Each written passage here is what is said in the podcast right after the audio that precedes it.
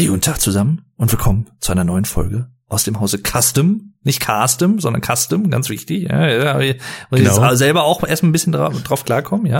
Ganz neues äh, Feature hier.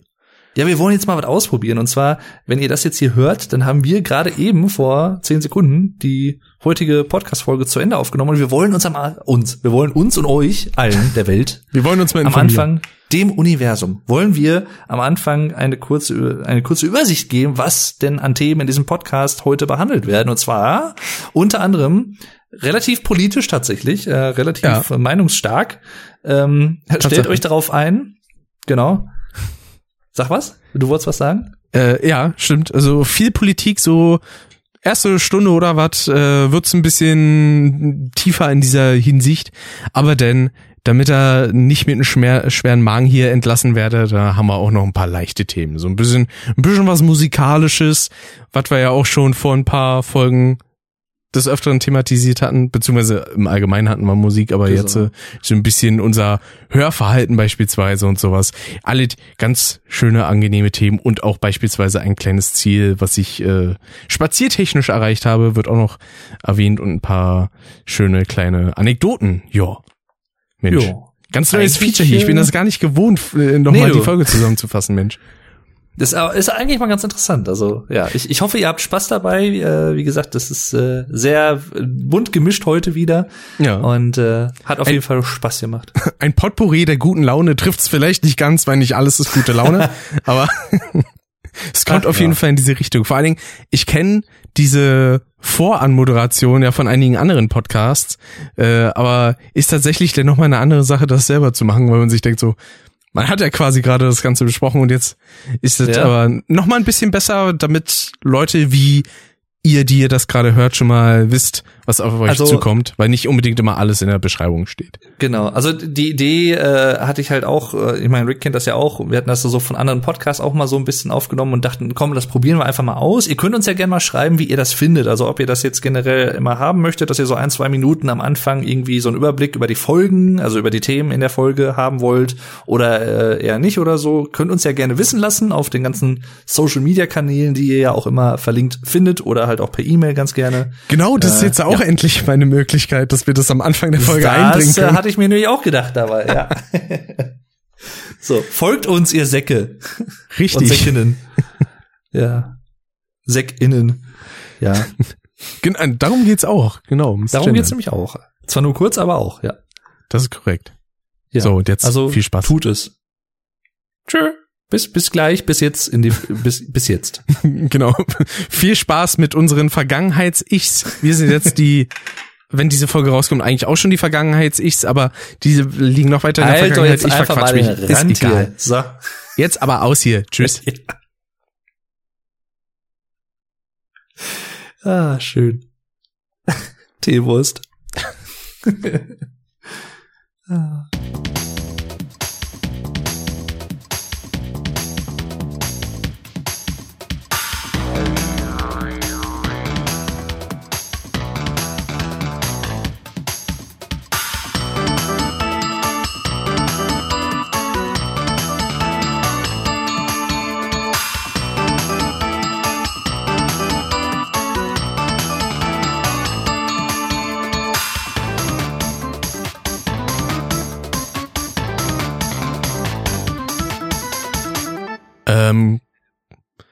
In der App nicht, das stimmt. Aber äh, auf dem Hä? Ach so. Stream Deck? Ähm, aber auf dem Stream Deck, genau, da kannst du dir ah, das einstellen. Okay. Also auch mit Kelvin-Zahl und so. Ah, okay, ja, dann weiß ich, was ich mir wohl auch nochmal anschaffen muss. Na, Sascha hat sich Ach, das ja. ja jetzt auch vor kurzem geholt. Mhm. Und vor allem. Eigentlich hätten wir, wir hätten ihm so, so Affiliate-Links eigentlich machen müssen, ne? Ja. Apropos, da habe ich äh, gerade eben mal bei dir auf Twitch geguckt. Du hast ja die Links quasi einfach nur so geschrieben da, ne? Äh, ich weiß es gar nicht auswendig. Weil anklicken kann man die zumindest nicht und du kannst bei so. Twitch äh, bei den Panels auch so machen, dass du die Sachen, die du beschreibst, also dann beispielsweise Logitech 10920, dass du da direkt draufklicken kannst. Ich habe schon wieder das Wort dafür vergessen. Sprechende Links meinst du? Genau. Mhm. Dass man die dann einstellen kann. Äh, so. Ja, ich habe das immer so gemacht, dass man, aber ich kann doch dann nur auf das das Panel selber klicken und dann komme ich irgendwo hin. Oder kann ich auch inner, unterhalb im Text dann selber äh, so eine URL-Befehl angeben? Äh, das geht auch im Text, ja. Da musst du denn, das äh, ist so eine kleine, ich sage jetzt mal in Anführungszeichen Formel, die man da sich zurechtschreiben muss, aber das geht. Ja. Okay. Äh, mit AHREF und sowas alles oder wie funktioniert das? Äh, ich guck das noch mal kurz nach. Kann ich dann später mal machen. Äh, Das eine- bearbeiten. Eine, eine gute, äh, ein guter Hinweis. Wo sind das da? Genau, da musst du denn ähm, die Worte, also beispielsweise das Produkt, in eck eckigen Klammern drinne haben, äh, drin geschrieben haben und dann direkt dahinter, Klammer auf, Link rein, Klammer zu. Aber normale Klammer, also die runde. Genau. Und dann macht er dir das als Link. Und am Ende dann nochmal die eckige Klammer zu. Oder Die eckige Klammer, die ist nur für die Worte quasi, die, die klickbar Ah, sein so, sollen. okay. Alles klar. Aha. Nee, das Sie- war mir gänzlich unbekannt. Das ist gut zu wissen.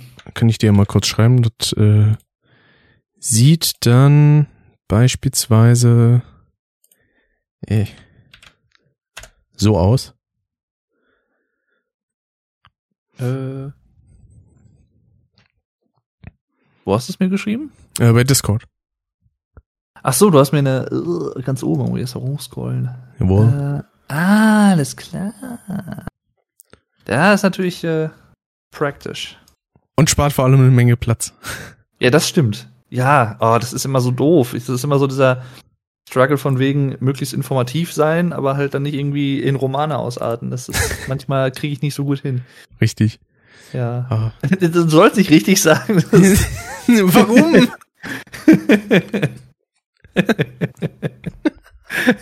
Das sagt er auch noch richtig.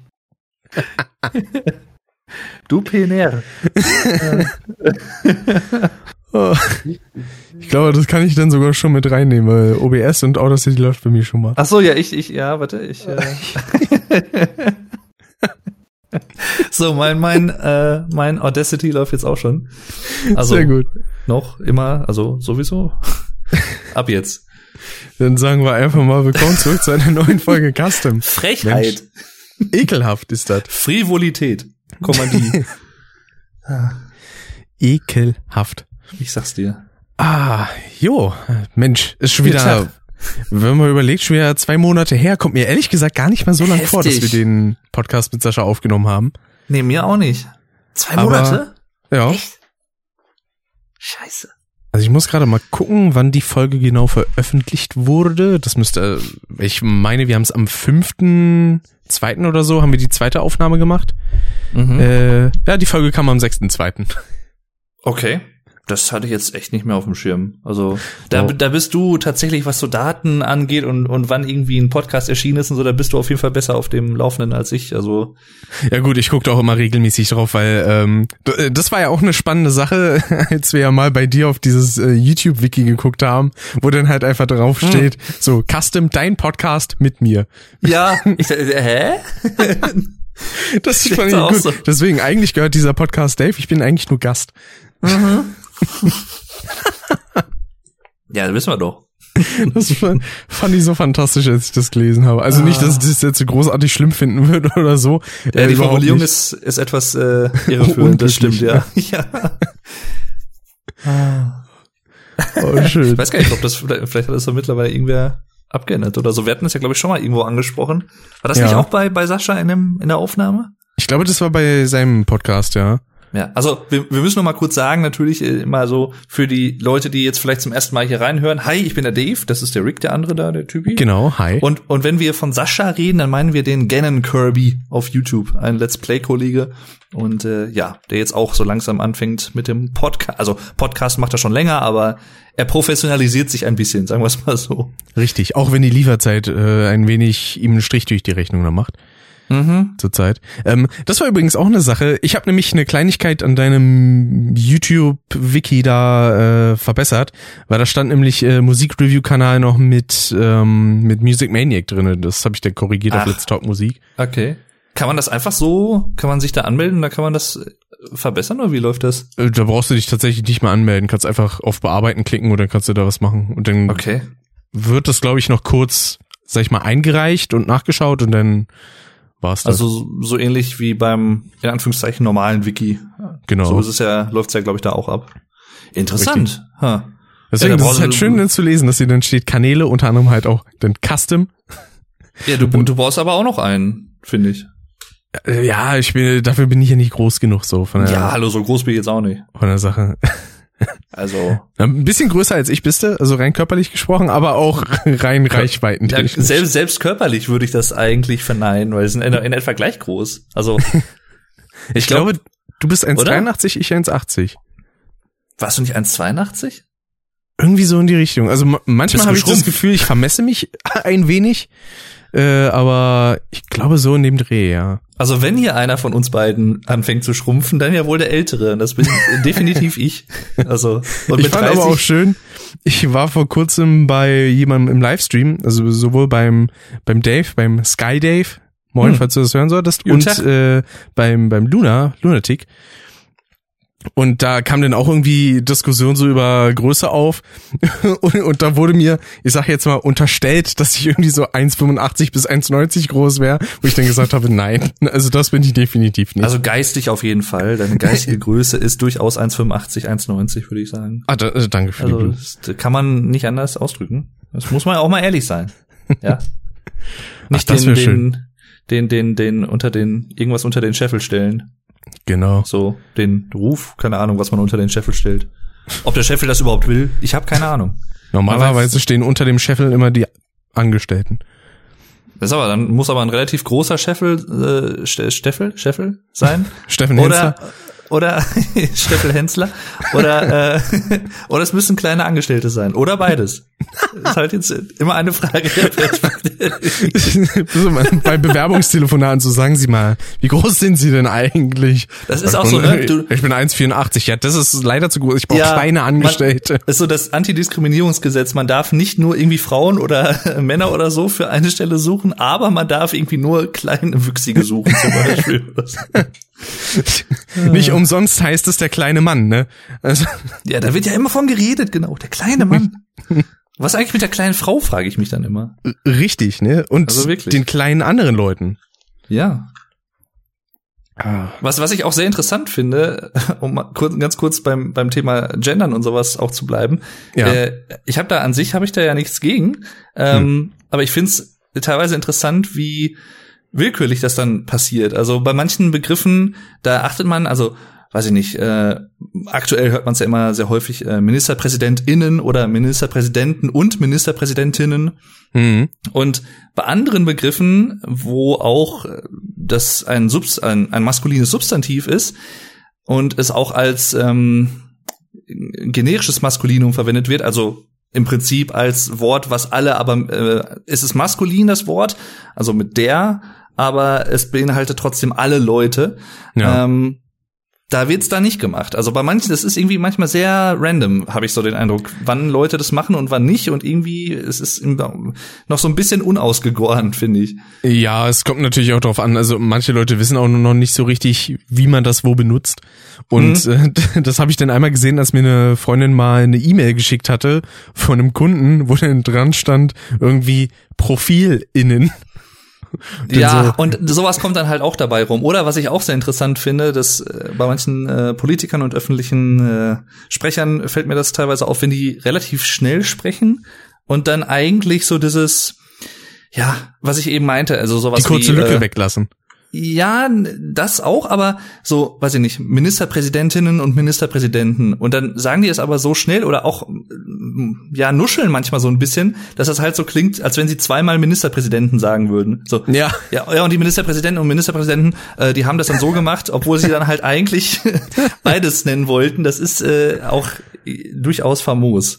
Ja, Ja. also das ist halt die Sache, man, man muss sich da so ein bisschen reinarbeiten, sag ich mal. Also ähm, ich gehöre da auch nicht zu den Leuten, die jetzt so sagen so, boah, das ist mir viel zu anstrengend und das ist ja sowieso alles dumme Gender-Wahnsinn. Mhm. Das finde ich immer mega albern, wenn sich denn Leute irgendwie zu fein sind, sich einfach Ja. vielleicht in der Hinsicht auch mal anzupassen, weil es tut nicht weh. Ja. Richtig. Ähm, sowas einfach mal zu machen. Das hat ja nichts mit, weiß ich nicht, die Leute fühlen sich da immer so gemobbt, denn Mhm. wenn sie das benutzen sollen und Ja. also ich weiß nicht, was die sich vorstellen, wie das Leben so läuft. Ich, wobei ich, also ich für, muss für mich selber sagen, ich habe da in den letzten Wochen halt auch so ab und zu mal, oder kam ich so gedanklich auf das Thema und das, also mir fällt's noch schwer, aber das ist jetzt nicht begründet im Sinne von, dass ich es nicht machen will, sondern einfach, weil ich es nicht gewohnt bin. Mir fällt's Mhm. halt einfach noch schwer, das irgendwie einzubauen in meinen meine, mein alltägliches Sprachgefühl, ohne dass ich lange darüber nachdenken muss, es zu tun. Also, dass es Ja. irgendwie automatisiert passiert. Und das ist bei mir noch nicht so drin. Also, deswegen, wenn ich das mal nicht äh, verwenden sollte oder so, ähm, und dann nur das generische Maskulinum verwende, dann ist das kein Angriff auf Frauen und andere äh, Geschlechter und wie auch immer, sondern ich habe es einfach noch nicht verinnerlicht. Das muss ich einfach gestehen. Ja, Ähm, das ist ja auch eben so ja. die Sache. Ähm, da gibt's auch ein paar Leute, die sich denn so mega aufregen, wenn das Leute halt nicht machen. Nicht, weil sie es nicht wollen, sondern weil sie es halt einfach nicht wissen oder halt Ja. sind, einfach nicht kennen. Und dann kommt direkt irgendwie so ein Shitstorm von Leuten, die dann Mhm. meinen so, ja, hier, du du willst alle unterdrücken und so, wo man sich dann denkt so, Leute, chillt doch mal ein bisschen eure Nüsse äh, und klärt doch stattdessen vielleicht einfach auf, statt denn direkt Ja. in so einen ekelhaften Ton zu verfallen. Ich, Weil- was ich was ich jetzt neu gemacht habe, ist vor ich glaube zwei drei Tagen war das erst. Ich habe in äh, meine ganzen äh, Bios Bios äh, auf Social Media habe ich he Schrägstrich him mit reingenommen, also die Personalpronomen. Ja. Ähm, ich muss gestehen, dass ich vor, boah, ich weiß gar nicht, zwei, drei Jahren, als, das, als ich das das erste Mal so bewusst wahrgenommen habe, vermehrt, war ich erst so, hm, was ist der Sinn dahinter? Da hatte ich mich aber noch nicht so wirklich mit der Thematik auseinandergesetzt, muss ich dazu sagen. Ja. Und jetzt so im, im Laufe der letzten Wochen halt auch, hat's dann irgendwie mehr, weiß ich nicht, ich, man, man wird einfach sensibilisierter dafür, finde ich, im Laufe der Zeit. Also wenn man so ein bisschen zumindest an Sprache interessiert ist oder halt auch, wie man sich ausdrückt, wie man mit anderen Leuten interagiert, wie sich andere Leute selber identifizieren und wenn man einfach auch vielleicht man kann es auch runterbrechen auf eine, eine Sache der Fairness oder der des gegenseitigen Respekts, finde ich. Deswegen Ja. und deswegen habe ich jetzt einfach reingenommen, weil ja, es, es, sind, es tut halt nicht weh. Es ist ne. Ja, ist auch so eine Sache, wenn man sich auch allgemein mit dem Thema LGBTQ+ und sowas auseinandersetzt, dann kriegt man das ja zwangsläufig auch irgendwie mit, weil bei Mhm. etlichen Personen, die, denen ich beispielsweise irgendwie auf Twitter folge oder so, sehe ich das halt auch dauernd ähm, und hinterfragt es halt mittlerweile auch nicht, weil es ist so, ja, okay, Ja. damit ist das dann quasi abgeklärt, dann steht da bei einigen dann irgendwie her, they beispielsweise oder so, Mhm. dann ist das halt so, ja. Ja, Also, eben. Wobei das halt generell aber auch noch, ich glaube, das wird in den nächsten Jahren, wenn sich das so weiter durchsetzt in dem Sinne, äh, rein sprachlich gesehen, was ich, wovon ich mal ausgehen würde, dass es das tut, weil ich sehe jetzt keinen, ja, keine Anzeichen dafür, dass es nicht passieren wird, weil halt immer mehr Leute auch sensibilisiert dafür werden. Äh, Gerade auch die jüngere Generation. Ich könnte mir vorstellen, klar, gut, ich sag mal, ohne jetzt irgendwem zu nahe treten zu wollen, auch da gibt es sicherlich viele, die das beherzigen oder sich damit zumindest auseinandergesetzt haben, mal gedanklich, aber Ü50, Ü60 könnte ich mir vorstellen, das wird im, zum Großteil nicht so angenommen. Also, ich würde jetzt beispielsweise von meiner Oma nicht erwarten, dass Nein. die irgendwie ordentlich gendert oder so. Ja, wobei es da sicherlich auch Leute draußen geben würde, die sagen, äh, die das wirklich radikal sehen und sagen, nee, dann müssen auch die alten Leute sich mal dran gewöhnen oder ne, das ist ist ja im Prinzip eine ähnliche Debatte wie, boah, wir sind voll philosophisch voll deep hier drin innerhalb von ein paar Minuten, finde ich gut. Ähm, also eine, so eine ähnliche, so ein ähnliches Ding wie bei der Digitalisierung und sowas halt auch irgendwie, oder Smartphone-Nutzung, Computernutzung vor, weiß ich nicht, 10, 15, 20 Jahren, als das vermehrt aufkam, auch PCs, also Heimcomputer, Personal Computers. Ja. Ähm, auch da, ich meine, der, der ehemalige ähm, Chef meiner Mutter zum Beispiel, ähm, der hatte, also er ist jetzt halt nicht mehr da, das haben jetzt die Söhne übernommen, ähm, und der hat halt auch nie mit dem PC gearbeitet. Also der ist, glaube ich, irgendwann Mitte der 2000er irgendwie aus dem Unternehmen ausgeschieden oder so und hat halt bis dahin, hat sich halt auch strikt geweigert, mit dem PC zu arbeiten. Ist ja auch, mein Gott, soll ja jeder machen, aber ähm, andererseits denke ich mir halt auch, das sind halt alles Pro, ja, in Anführungszeichen Probleme, die sich halt auch einfach im Laufe der Zeit auflösen werden. Also viele Sachen, über die wir uns heute oder die wir uns vielleicht vor zehn Jahren irgendwie so einen Kopf zermartert haben, gesellschaftlich, wie sich Sachen entwickeln und wer sich daran beteiligt, wer da nicht mitmacht oder so. Gewisse Themen zumindest, glaube ich, werden sich einfach im Laufe der Zeit, einfach weil Generationen damit selbstverständlich aufwachsen und weil die Sensibilisierung größer wird, mhm. werden einfach nicht mehr als Problemthemen so existieren, wie es vielleicht heute heutzutage noch der Fall ist. Ja, ja natürlich. Vor allen Dingen kommt ja auch dazu, ähm, dass man in der Hinsicht auch bei solchen Neuerungen, wie halt auch Technik und sowas, einfach ein bisschen mit Kompromissen arbeiten muss und mhm. nicht die Leute direkt damit überfährt. Weil äh, das ist ja halt eben das äh, Problem. Es gibt halt auch einfach viele ältere Leute, die können das ja so geistig nicht mehr wirklich lernen, weil sie die Kapazität dafür einfach nicht mehr haben. Mhm, und denen mhm. dann das aufzwingen zu wollen, ist dann halt auch nicht so die richtige Schiene. Ähm, dass man dann da sagt, quasi für die Leute, die es halt nicht können, für die lässt man das dann halt noch weg, aber die Jüngeren, von denen man das durchaus erwarten kann, dass die sich mit äh, heutiger Computertechnik oder Smartphones oder so auskennen, bei denen kann man dann halt auch einfach sagen so, ihr müsst jetzt hier nicht gerade an der Schreibmaschine arbeiten. Hier habt ihr einen halbwegs ordentlichen PC für Office-Aufgaben mhm. und dann geht das los. Ja. Ähm, ja, das ist halt genau. halt immer so die Sache. Also, es scheitert oft daran, dass man ein bisschen äh, ja, ich weiß nicht, ob man da einfach zu vorschnell sein will oder ob es einfach eine Achtlosigkeit gegenüber den, den Älteren ist, aber man versucht dann immer alles direkt durchzudrücken, dass alle das machen und weiß ich nicht, geht dabei ja. übertrieben ausgedrückt über Leichen und sagt dann, ja, wenn die Alten das nicht können, dann werden die halt rausgeschmissen. Mhm. Das ist ja halt auch scheiße. Es ist halt generell, man soll nicht generalisieren, aber es ist, äh, ja, es ist häufig bei solchen Anliegen, die auch gerade natürlich die Gesamtgesellschaft irgendwo betreffen, ist es halt schwierig, wenn es von oben herab diktiert wird. Oder es muss gar nicht mal faktisch so sein, dass es von oben herab diktiert wird, aber allein das Gefühl, dass Leute haben, dass es von oben herab diktiert wird, das reicht, glaube ich, schon aus. Ja. Das, ohne da jetzt weiter auch auf aktuelle Ereignisse in der aktuellen Krise und so, Pandemie und sowas drauf einzugehen, aber ich glaube, das ist halt auch ein Problem, auch eines der größten Probleme, was momentan, glaube ich, so vorherrscht und womit man eigentlich auch viele Sachen irgendwie glaube ich, abfedern könnte, abschwächen könnte, viele Bedenken und so, ist einfach misslungene Kommunikation. Das ist, ja. das ist so ein großes Problem aktuell. Ähm, manchen kann man es nicht zum Vorwurf machen, finde ich, weil, also damit meine ich jetzt vor allem Virologen und Wissenschaftler, die gewohnt sind, in ihrem wissenschaftlichen Umfeld miteinander zu interagieren oder vielleicht auch mal einen Vortrag zu halten. Aber das ist natürlich nichts vergleichbar mit der Medienlandschaft, die dann auf einmal auf diese Berufsgruppe äh, ja hereinprasselt auf einmal mit so einer großen Wucht, denen mache ich das gar nicht mal zum Vorwurf, weil die sind, äh, woher sollen sie das wissen? Auch die haben mittlerweile natürlich äh, nach einigen Monaten und sowas Medienberater an der Hand und so, klar, aber ja, weiß ich nicht. Von anderen Leuten, die das eigentlich Berufs, von Berufswegen besser können sollten, bin ich dann doch schon teilweise überrascht, äh, wie viel da irgendwie misslingt. Also, weiß ich nicht. Ja. es ist, ist auch schade. Es ist auch stellenweise immer schön zu sehen, wie wenig Leute Verständnis für wissenschaftlichen Umgang haben, mhm. weil ähm, Wissenschaft heißt halt nicht, so, es gibt jetzt äh, diesen Lösungsansatz, das ist es und nichts weiter. Ja. Wissenschaft hat ja immer so eine gewisse Evolution und wenn es neue Erkenntnisse gibt, dann gibt es natürlich auch Sachen, die dann entsprechend wieder über einen Haufen geworfen äh, werden müssen mhm. und dann gibt's halt immer Leute, die sagen so, ja, die könnt ihr aber auch nicht entscheiden. Ja, aber so funktioniert Forschung. Neue Erkenntnisse ja, bringen ja, ja dann dazu, dass man neu handeln muss oder zumindest sollte. Mhm.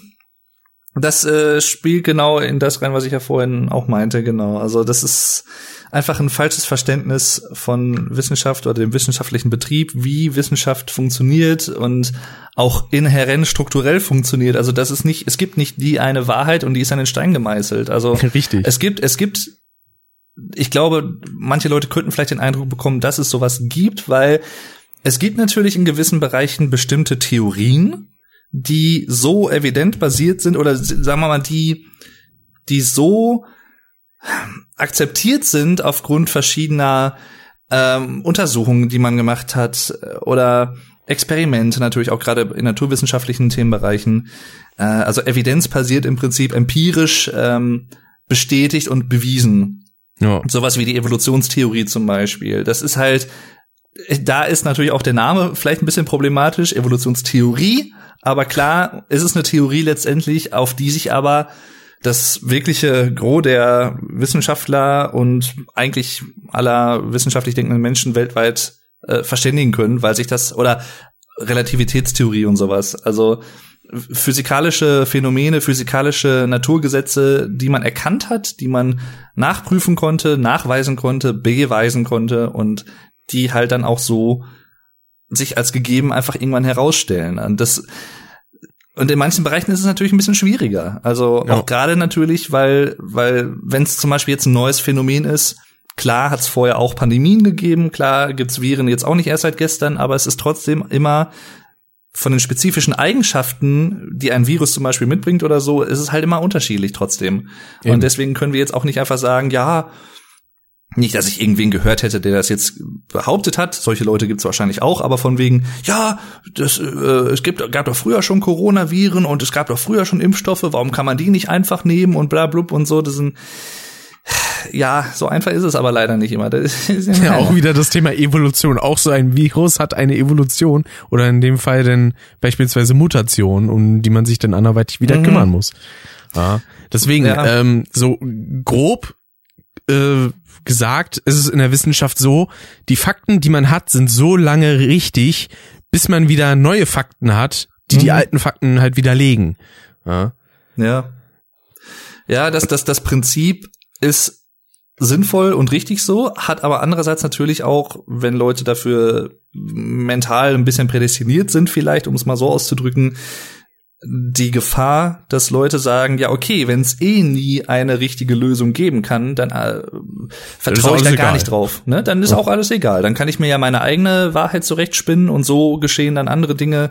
Ähm, so gerät man in eine eigene Bubble, die, wo man selber nur Selbstbestätigung für seine eigenen Thesen sucht, aber halt gar nicht mehr auch sich konfrontiert mit anderen Meinungen oder anderen Beweisen, wie auch immer. Und dann wird es sehr problematisch und ich, das ist vermehrt in den letzten Jahren äh, durchaus der Fall gewesen. Ich gehöre nicht zu den Leuten, die sagen, das ist durch Social Media erst entstanden, garantiert nicht. Auch das hat es vorher schon gegeben, auch 70er, 80er, wann auch immer. Mhm. Ähm, das Ding ist halt einfach nur, dass natürlich Social Media, und das sag ich auch als jemand, der beruflich mittlerweile in dem Bereich auch tätig ist, das wurde dadurch natürlich auch befeuert, weil einfach Leute ihre Meinung halt öffentlicher äußern konnten.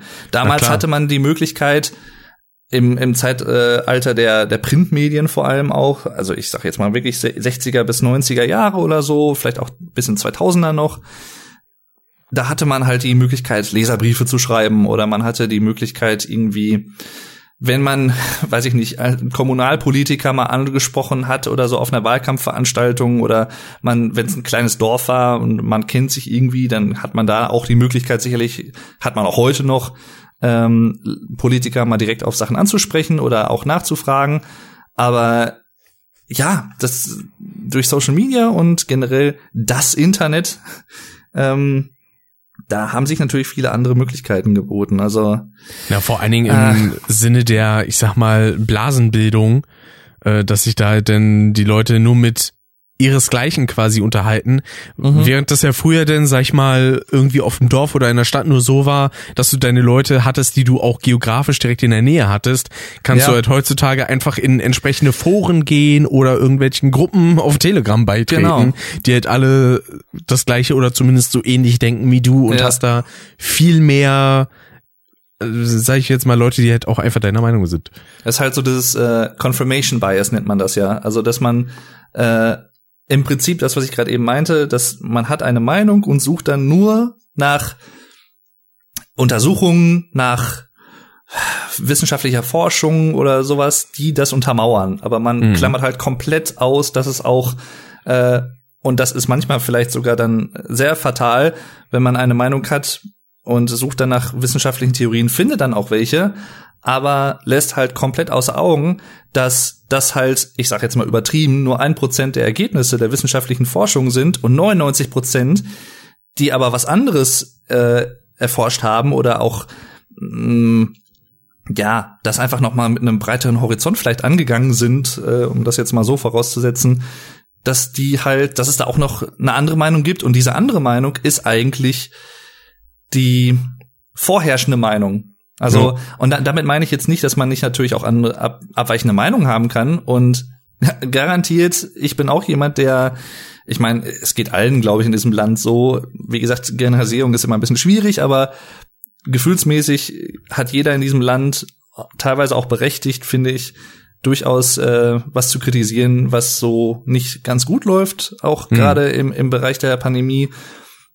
Andererseits denke ich mir aber, wenn man das wirklich rein pragmatisch mal betrachtet, sich gegen Maßnahmen aufzustellen und gleichzeitig aber ein Ende der Maßnahmen zu wollen, das widerspricht sich teilweise so ein bisschen, weil indem ich mich dagegen auflehne, aktiv, bewusst und zum Beispiel halt einfachste Sachen halt nicht befolge, die wir alle natürlich jetzt mittlerweile machen, an die wir uns irgendwie auch zumindest zum Großteil mehr oder weniger gewöhnt haben, gewöhnen mussten, also Maske tragen und solche Sachen, Abstand, bla, blub. Ähm, dadurch, dass ich mich nicht dran halte und wenn das eine gewisse Anzahl von Leuten machen und nur so eine gewisse kritische Masse erreicht ist, dann führt es einfach auch wahrscheinlicher dazu, dass das Ganze halt noch länger dauert. Also man, man schneidet sich quasi mit seinen Taten ins eigene Fleisch in dem Sinne, dass man das selber, obwohl man es eigentlich nicht mehr haben möchte, trotzdem dann mit verlängert. Richtig. Und das ist, glaube ich, das ist, finde ich, ich weiß nicht, auch da kann ich natürlich falsch liegen, kann auch jeder eine andere Meinung haben, natürlich äh, sei jedem unbenommen, aber das ist von, von meiner Beobachtung her sowas, wo ich dann so ein bisschen am Verstand vieler Leute zweifle, weil das ist jetzt nicht höhere Mathematik, um darauf zu kommen, dass wenn man irgendwie sich so dagegen wehrt und sich dagegen setzt, dass es, dass es nicht, es trägt nicht dazu bei, dass es schneller endet. Ja, das, das ist halt, halt immer dieses manische, ja. gegen das System sein, gegen jeden Preis, was mhm. einen im schlimmsten Fall halt einfach nur den Kopf kostet. Ja, und äh, wie gesagt, auch, äh, sicher, wir wollen ja alle irgendwo äh, zur, auch da muss ich ehrlich gesagt sagen, persönlich gesehen, ich glaube nicht, dass es, es wird nicht eins zu eins wieder so werden, wie es vor der Pandemie war. Und das ist, das mag jetzt relativ nihilistisch klingen oder fatalistisch, also irgendwie negativ oder so, aber das meine ich gar nicht unbedingt, sondern ich glaube auch, dass wir als Gesellschaft viele Chancen haben werden, wenn wir dann irgendwann das wirklich mal größtenteils überstanden haben, zumindest aktiv. Es wird sicherlich so sein, dass man auch wie bei anderen Impfungen zum Beispiel dann irgendwie alle paar Jahre oder alle paar Monate, keine Ahnung, die wahrscheinlich auffrischen lassen wird. Aber das jo. ist jetzt auch nichts Abgefahrenes oder irgendwas total brandneues, Überraschendes irgendwie. Und aber wenn man halt irgendwann wieder so, so einen Zustand der Kontrolle irgendwo hat, also im Sinne von, ähm, dass man wieder Öffnungen zulassen kann, sicher, und auch, dass das öffentliche Leben wieder stattfinden kann, also Konzerte, Kultur, was auch immer, dann haben wir sicherlich auch genug Erfahrung gesammelt, wenn wir uns schlau anstellen. Ich setze immer so ein bisschen voraus, dass man aus, äh, ich will jetzt gar nicht mal sagen Fehlern, auch die sind, sind natürlich passiert, aber aus Ereignissen und Geschehnissen einfach lernt also bestes Beispiel natürlich, was immer sehr plakativ jetzt momentan angerissen wird von wegen, ja, die Gesundheitsämter mit ihren Faxgeräten und so. Ja, das ist natürlich äh, hoffentlich was, was dann auch der Vergangenheit mal angehört, dass der Schriftverkehr und damit auch Bürokratie und Dauer von Bü Bürokratie abgebaut wird. Ähm, aber das ist halt, also auch Digitalisierung in Schulen ist, glaube ich, sowas, wofür die Gesellschaft, viele waren dafür schon sensibilisiert, aber jetzt glaube ich dann auch noch mal vielleicht auf der politische Druck, da wirklich auch jetzt was zu machen, gestiegen ist. Ich hoffe auch, dass ein gewisser öffentlicher Druck oder öffentliche Wahrnehmung und öffentliches Interesse auch vermehrt jetzt noch mal zu politischem Handeln führen wird, spätestens nach der Pandemie, mhm. dass Pfleger und äh, Arbeitende im medizinischen Dienst auf, durchaus besser bezahlt werden und auch fairer behandelt werden im Sinne von, also dass oder dass dass man es besser strukturiert, dass nicht irgendwie äh, übertrieben gesagt ein ein Krankenpfleger-Azubi für 50 Patienten auf einer Station alleine zuständig ist. Das ist jetzt wirklich übertrieben. Ich hoffe nicht, dass das irgendwie so ist, aber hm. ähm, ich, ich will es jetzt auch nicht ausschließen, dass es nicht vielleicht irgendwo sein könnte. Meine Cousine ist jetzt, die wird jetzt dieses Jahr 22, die macht gerade eine Ausbildung dazu und die erzählt mir halt auch ab und zu mal so ein paar Sachen und natürlich kann man das auch nicht, auch wieder bei dem Thema verallgemeinern, aber ja, wir kennen das ja alle irgendwo und ja, also im Bereich Pflege, da bist ja. du eigentlich, ich sag mal jetzt, egal ob du äh, nur kurz da arbeitest oder Auszubildender bist, du arbeitest eigentlich immer wie ein Festangestellter. Mhm. Und äh, das ist in vielerlei Hinsicht stellenweise nicht nur die, ja, ähm, nicht nur, ich sage jetzt mal unfair für Leute, die da frisch drin sind und sich kaum auskennen und dann überfordert sind, sondern halt stellenweise mhm. auch einfach gefährlich. Ja, weil natürlich Leute, ja. die den Beruf entsprechend noch nicht lange ausüben, auch nicht entsprechend Erfahrung haben und dann eher Fehler machen. Mhm. Also ich muss ganz ehrlich sagen, über Gesundheitswesen in Deutschland und Situationen in Krankenhäusern und sowas könnte ich, glaube ich, einen komplett eigenen Podcast auffüllen, weil da gibt's so viel, was man dazu sagen kann. Äh, Wieder was, was man schön im Bingo, im Custom-Bingo anstreichen ja, könnte. Ein, zwei Sachen, äh, die da natürlich auch irgendwo mit reinspielen. Also es ist ich sag mal so, auch das ist nur meine Privatmeinung. Auch da kann man aus guten Gründen sicherlich auch anderer Meinung sein, aber ein, ein, ich finde, es hat nichts, ich drück's mal ein bisschen diplomatisch aus, ich finde, es hat nicht zum übermäßig positiven Geschehen beigetragen, dass viele Kliniken in Deutschland privatisiert laufen. Also als ja. äh, eigenständige Unternehmen, die halt auch äh, wirtschaftlich irgendwie dann halt agieren müssen und auch natürlich wirtschaftliche Aspekte dann immer im Hinterkopf haben. Ähm, das, das sehe ich genauso. Glaube, also diese Entwicklung, ich weiß gar nicht, wann die an, ich glaube, die hat irgendwie auch in den 80ern auch schon ihre Anfänge genommen, 90er und jetzt halt dann auch ab den Nullerjahren, glaube ich, auch vermehrt nochmal. Das hat, glaube ich, nicht wirklich zu einer Verbesserung der medizinischen Krankenhaussituation beigetragen, um es mal so auszudrücken. Ja, oder und, simpel gesagt, äh, Menschenleben haben nichts in der Börse zu suchen. Ja, so ja genau. Ja, ähm, äh, weil das ist halt so eine Sache, also aus einem Krankenhaus ein gewinnorientiertes Unternehmen mhm. zu machen, ist halt so die bescheuertste Idee, die man mit so hätte haben können. Ja. ja. Kurz darunter ist denn ähnliches beim Thema Bahn, ja. Die hat eigentlich auch nichts so als Wirtschaftsunternehmen vers äh, verloren. Aber ja, die, die, die, Bahn äh, ist ja ein ganz spezieller Fall tatsächlich noch. ja, die ist ja so ein Hybrid quasi. Genau, also das, das muss man vielleicht mal kurz erklären. Also die Deutsche Bahn, über die wir jetzt gerade reden, die äh, es ist, ja, wie soll man sagen, es ist jetzt, es ist zwar ein Staatsunternehmen, aber in dem Sinne, dass es ja, wie beschreibt man das am besten? Ähm, also die Nein, Deutsche Privatunternehmen Bahn, in Staatshand eigentlich. Genau, ja, so kann man es genau. Das ist das, worauf ich hinaus wollte. Also es ist nicht so wie jetzt bei vielen anderen Sachen, dass es irgendwie ähm, staatliche Unternehmen sind oder so, sondern es ist ein Privatunternehmen, was der Staat führt. Also der Staat ist Geschäftsführer des Privatunternehmens die Deutsche Bahn. Genau. Das wurde so, ja damals genau. quasi übergeben, äh, das war ja vorher die Reichsbahn, wenn ich mich nicht ganz täusche. Mhm. Ähm, ich glaube auch, ja. Die wurde dann zur Deutschen Bahn mit der Teilverstaatlichung, Teil Privatunternehmen. So. Irgendwie so in die Richtung war das, ne? Ja, ja. mein auch. Und interessant finde ich ja auch, das hatte ich ja auch mal vor einer vor einiger Zeit mitbekommen, dass halt ähm, der Personenverkehr am meisten auch einfach kostet. Ja, und mhm. das Logistikunternehmen nimmt am meisten ein von, von Deutsche Bahn. Schenker, ja, Deutsche Bahn Schenker, weil die, also mit äh, Frachttransporten oder Gütertransporten nehmen die halt wesentlich mehr ein als mit Personentransport, der eigentlich überhaupt, also ich weiß jetzt nicht, ob er überhaupt nichts abwirft in dem Sinne positiv, äh, aber es steht halt weit hinter Gütertransport und sowas zurück, was Umsätze, ja. glaube ich, und so angeht. Habe ich jetzt auch mehrfach schon auch gehört. Kann ich mir auch gut vorstellen, also, weil ja, das kommt ja allein schon durch die ganzen Bahnstrecken, die ständig irgendwie saniert werden müssen und sowas. Mhm. Also man hat ja fast keine längere Bahnfahrt, bei der man nicht sagt, so wir müssen jetzt eine Umleitung fahren, weil da und da wird gebaut. Ja. ja. Ähm, also es ist halt auch so eine komplizierte Sache. Eine Sache, die ich gerade noch anmerken wollte zum Thema äh, Pflege- und Medizinsituation, Krankenhäuser. Ich glaube, das war gestern erst. Ich schaue ja ab und zu ganz gerne so politische Talkshows und solche Sachen und ähm, oder lese natürlich auch Artikel und solche Sachen, weil ich halt generell politisch interessiert bin. Und da hatte ich, ich weiß gar nicht mehr, wo das war. Ich glaube, ich hatte es irgendwo gelesen, dass im letzten Jahr, ich glaube, über 9000 Krankenhausmitarbeiter gekündigt haben im Laufe der Krise, weil sie es halt auch einfach nicht mehr, also die von der Situation her nicht mehr ausgehalten haben, vom Stress und sowas alles und von der Belastung.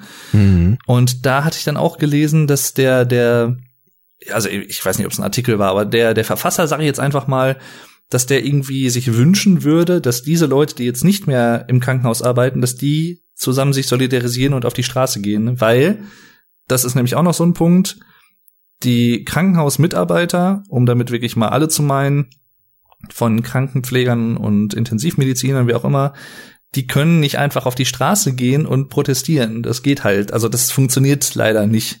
Das, Eben. ich glaube, wenn das gehen würde oder viele würden es natürlich wollen, könnte ich mir vorstellen, aber würden es, selbst wenn sie die Möglichkeit hätten, nicht machen, weil sie halt äh, Patienten und so nicht im Stich lassen wollen, was ich auch gut nachvollziehen kann. Aber an sich wäre es, glaube ich, durchaus irgendwann der Situation zuträglich, wenn sowas mal wirklich so eine, so wie bei Artikel 13, Artikel 17, 40.000, 50.000 Leute in Berlin, ähm, alle Pfleger, ist natürlich irgendwo ein Hirngespinst, aber das wäre, glaube ich, echt mal gut, wenn das mal passieren würde. Öffentlichkeitswirksam. also daran merkt man aber auch, wie moralisch abgebrüht, sage ich jetzt mal, das Ganze abläuft, weil eben gewusst wird, dass die entsprechenden mhm. Pfleger und Ärzte da nicht einfach weggehen, um jetzt zu sagen, wir wollen mehr Geld, sondern ja. weil sie wissen, dass da für vielleicht Menschenleben draufgehen, äh, mhm. sagen wir dann so, ja, die, die bleiben ja schön unten, die wissen ja, wenn die irgendwie was machen, dann haben sie ja das Risiko, äh, ja. dass Leute dafür draufgehen und das wollen sie ja nicht eingehen, ne? Also so eine ganz ekelhafte Art und Weise, diese Art der Unterdrückung, sage ich jetzt mal, einfach mhm. stehen zu lassen das ist, also man kann es jetzt nicht hundertprozentig analog sehen, aber das erinnert mich immer auch so ein bisschen an die Situation mit Benzinpreisen und Ölpreisen, weil irgendwo, um es jetzt mal wirklich ganz vereinfacht zu sagen, Leute, je nachdem, wo sie leben, wo sie arbeiten, wie auch immer, müssen irgendwie von A nach B kommen, haben im Zweifel vielleicht ein Auto, Motorrad, was auch immer, und müssen Benzin, Diesel, was auch immer, Kraftstoff tanken, regelmäßig. Und das ist halt einfach so, ja, wie soll ich sagen, ein, ein Muss irgendwo gezwungenermaßen. Ja. Und auch da ist es eine ähnliche Situation, finde ich, weil äh, wie gesagt, man kann es nicht 100 pro vergleichen, irgendwo wahrscheinlich, aber es, auch die müssen sich natürlich, also die, die, die Verbraucher, die Konsumenten und die dann halt an der Tankstelle sind und tanken, müssen halt so wohl oder übel, ob sie wollen oder nicht, höhere Preise einfach hinnehmen. Also, weil sie halt keine andere Wahl haben. Sie können halt gar nicht sagen, ähm, theoretisch gesehen gut, man könnte natürlich auch Tankstellen boykottieren und sowas, wobei die Tankstellenbetreiber, ich bin ja jetzt nicht der Experte, aber ich, die Betreiber selber der Tankstellen haben, glaube ich, nicht direkt was mit der Preisfindung zu tun, sondern es nee. obliegt halt so ein bisschen auch ähm, den äh, Exportländern, wo das Öl gefördert wird oder Benzin und sowas alles. Also es ist halt auch natürlich ein komplexes System, aber auch da ist es halt schwierig, so, ja, die Leute müssen halt einfach irgendwie damit klarkommen, so nach dem Motto. Und die können halt da nichts gegen tun, die müssen da halt einfach, und wenn das Benzin halt irgendwie 30 Cent pro Liter teurer ist, ja, dann ist es halt so. Da kann man halt nichts gegen machen, so nach dem Motto. Mhm. Und äh, ja, also es ist, es ist so manche Bereiche, das, das finde ich dann echt schon, da müsste es irgendwie, ich meine, es gibt ja, glaube ich, in der Pflege jetzt mittlerweile sowas wie einen, einen Mindestlohn, wenn ich mich jetzt nicht täusche, oder es ist zumindest angedacht. Ja. Ich weiß es nicht. Müsste es eigentlich geben. Genau. Ich glaube, der ist bei neun Euro noch was. Mhm. Das ist ja immerhin schon mal was, aber auch natürlich, also ja, nicht äh, der Weisheit letzter Schluss, aber auch sowas eigentlich müsste es bei Benzinpreisen auch sowas wie einen Maximalpreis geben pro Liter. Ja, also wobei ich da auch wiederum sagen muss, aufgrund dessen, dass wir hoffentlich jetzt innerhalb der nächsten Jahre und Jahrzehnte immer weniger auf fossile Brennstoffe setzen, mhm. ähm, dass man dem denn vielleicht in der Hinsicht auch ein bisschen sich mal gegenhält und dann sagt Ja. so, ey, vielleicht ist ja, vielleicht ist Das ja so ein ein, Elektroauto oder ein Wasserstoffauto ein bisschen preiswerter Ja. denn. Das ist ein sehr guter Punkt, den wollte ich nämlich auch gerade noch anbringen. Das kam mir nämlich auch gerade, als du es nämlich gesagt hattest, weil man kann es natürlich auch andererseits äh, von der anderen Seite her betrachten, dass es vielleicht ganz gut ist, wenn Benzin und so immer teurer wird, weil Leute dann ich, ich, ich sag mal so zu ihrem Glück mehr gezwungen werden, irgendwann wirklich auch auf elektronische Fortbewegungsmittel oder Wasserstoff im besten Fall wahrscheinlich, weil E-Autos sind jetzt auch nicht der Weisheit letzter Schluss, so ehrlich müssen wir auch mal sein. Also Hm. gerade in der Produktion, was die an Ressourcen verbrauchen, ähm, da muss sich auch keiner was vormachen. Das ist jetzt auch nicht irgendwie wow. Äh, es ist besser als Benzin sicherlich, aber es ist immer auch noch nicht äh, das Ende der Leiter. Also Ja, das stimmt. ähm, und ja, andererseits, das auch da, das, das, um es jetzt mal ganz, ganz auf ein hohes Level zu begeben, das ist eines der größten Probleme, unweigerlich aber, das einfach existiert, durch Globalisierung und sowas. Viele Sachen sind mittlerweile so komplex verknüpft und hängen miteinander zusammen, dass wenn überhaupt Experten in einem bestimmten kleinen Fachgebiet solche Verknüpfungen erkennen und kennen und auch einschätzen können. Der Autonormalverbraucher heutzutage hat, es ist in manchen Bereichen würde ich sogar sagen, fast unmöglich, irgendwie noch alle Zusammenhänge zu kennen, weil es einfach mittlerweile so komplex geworden ist. Und Ja. Weil ich meine, wir sind hier jetzt ja auch nicht die, nein, die, die Weisheit des Landes, ja. Absolut Die nicht. jetzt die Fakten auf den Tisch packt und so muss das sein. Absolut nee, überhaupt nicht. Ja. Das möchten wir auch noch mal an dieser Stelle betonen, genau. Also wir können halt natürlich immer nur unseren unsere Meinung kundgeben und die sind natürlich auch auf einem gewissen Kenntnis und Meinungsstand irgendwo gefußt, klar, aber gerade auch beim, sagen wir mal, was wir jetzt kurz über Elektromobilität reden, ich, ich finde das halt immer gut und schön und das ist sicherlich auch eine gute Entwicklung, auch jetzt, dass Tesla in äh, Berlin und so baut und solche Sachen. Ähm, aber andererseits, am Ende des Tages, solange E-Autos, jetzt, ich spreche jetzt nicht von Leasing oder so, sondern wirklich, wenn man es als Neuwagen kauft, solange E-Autos im Gro viel teurer sind als Benziner oder Diesel und sich ein Großteil der Bevölkerung diese E-Autos deswegen, allein deswegen nicht wirklich leisten können wird, ähm, wird es keine Technologie werden, die auch wirklich in Masse irgendwelche Veränderungen mit sich bringt im, im Sinne von Ökologie, Klimaschutz, was auch immer. Also das ist, da muss, das muss halt einfach, es wird sicherlich im Laufe der Zeit, je mehr Anbieter sich darauf einlassen und ne, das ist ja immer so, je häufiger es etwas gibt, desto günstiger ist es. Ne, äh, solche wirtschaftlichen, sagen wir mal, Prinzipien irgendwo.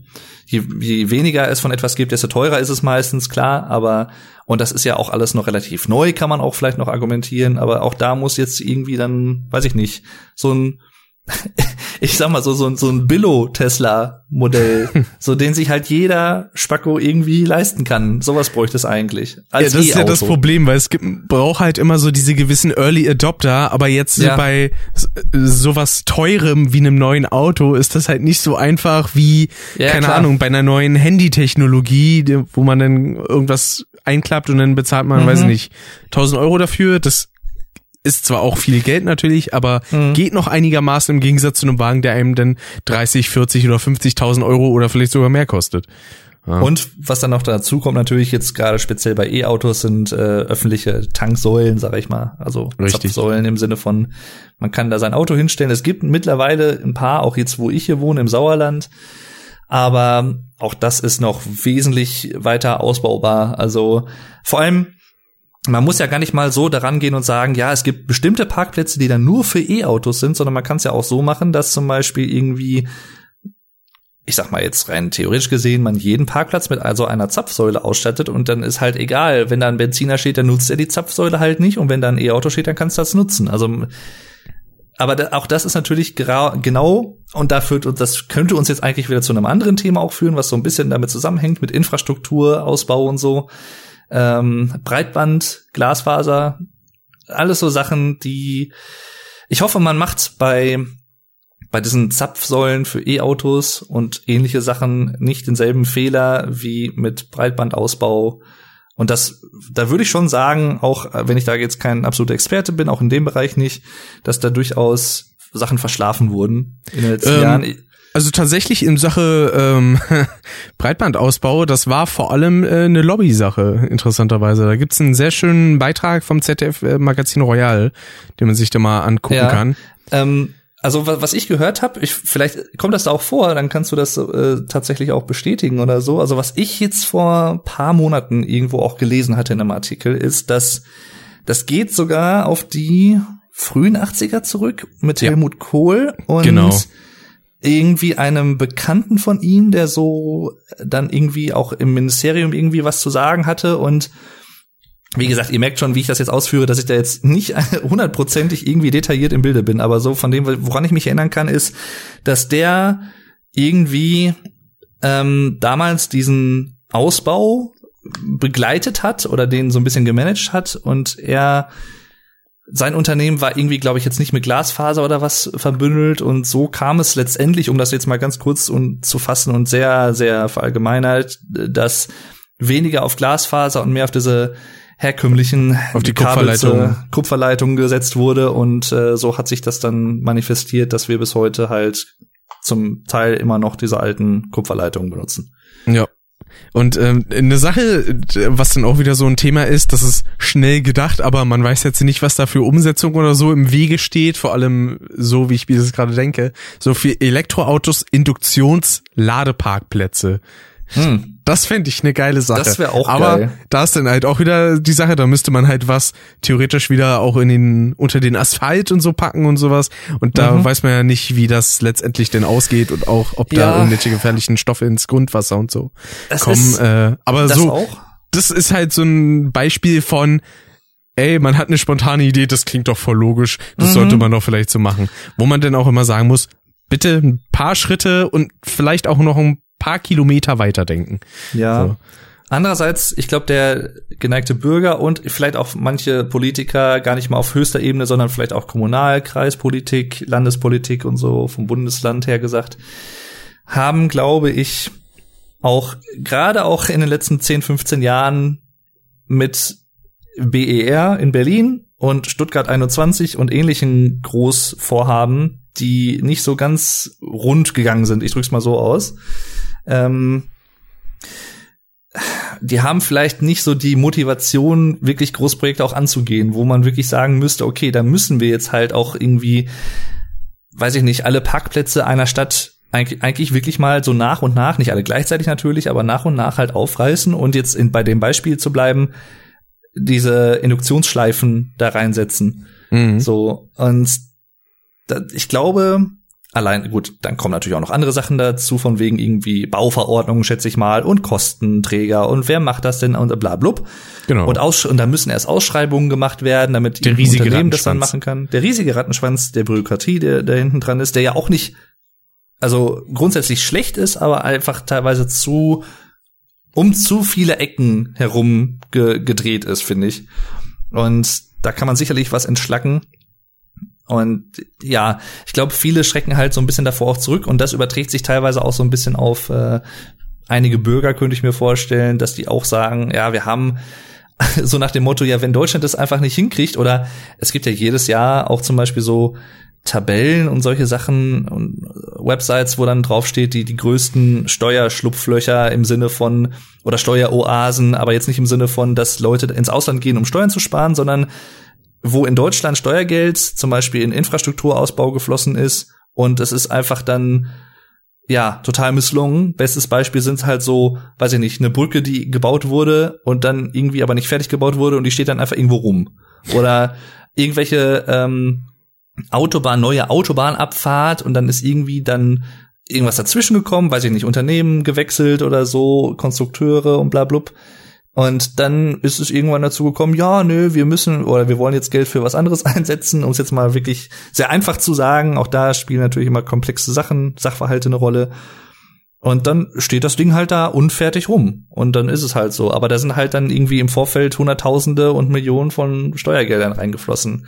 Ja. Es ist halt auch immer schwierig. Also, Oder was Simples, was es hier in Berlin zuhauf gibt, sind immer so schöne, ich sag mal, angekündigte Baustellen, wo dann gewisse Teile schon abgesperrt sind, obwohl da noch nichts gemacht wird über Wochen. Mhm.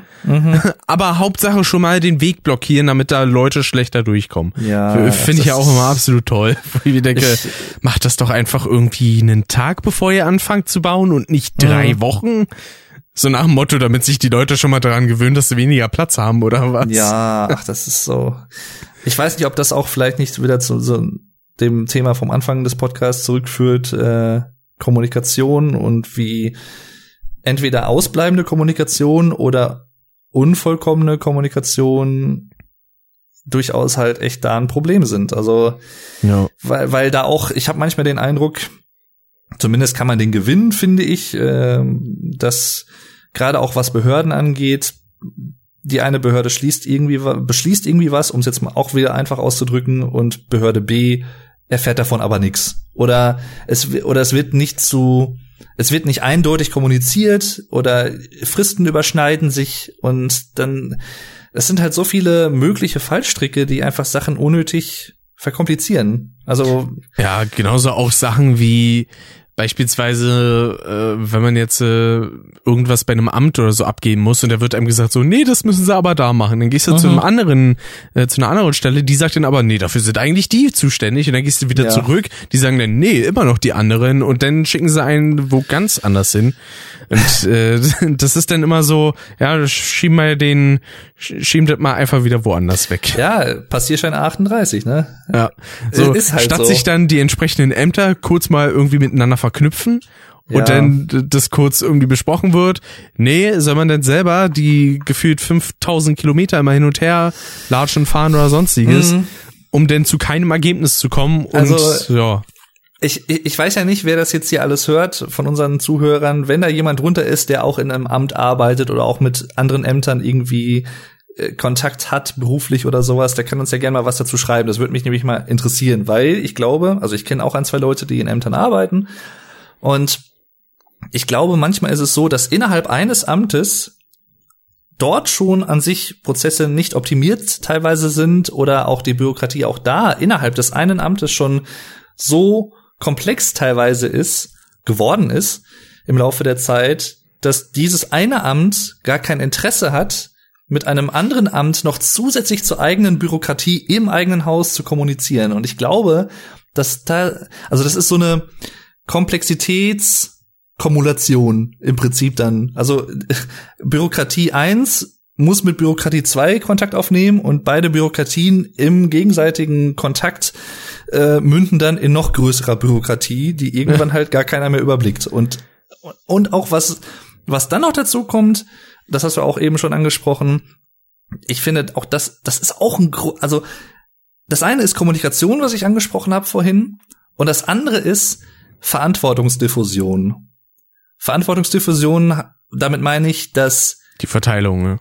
Die, genau, wer trägt für was Verantwortung? Und es gibt momentan gerade auch im Sinne, also wo, was mir da direkt einfällt und wahrscheinlich uns allen irgendwo Impfstoffbeschaffung, EU, äh, solche Sachen. Du hast keinen, also klar, es gibt Ursula von der Leyen, es gibt Angela Merkel, es gibt was weiß ich, wen alles da, EU-Kommission, EU-Rat und so.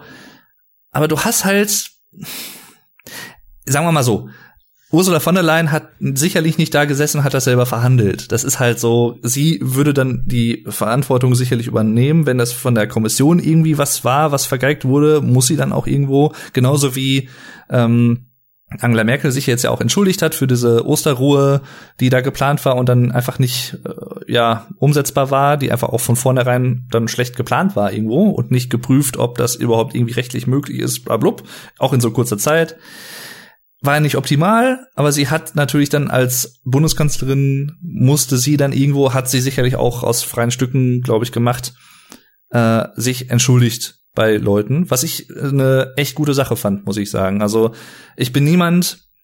Ist nichts Selbstverständliches. Ja, es, man ist es halt nicht gewohnt.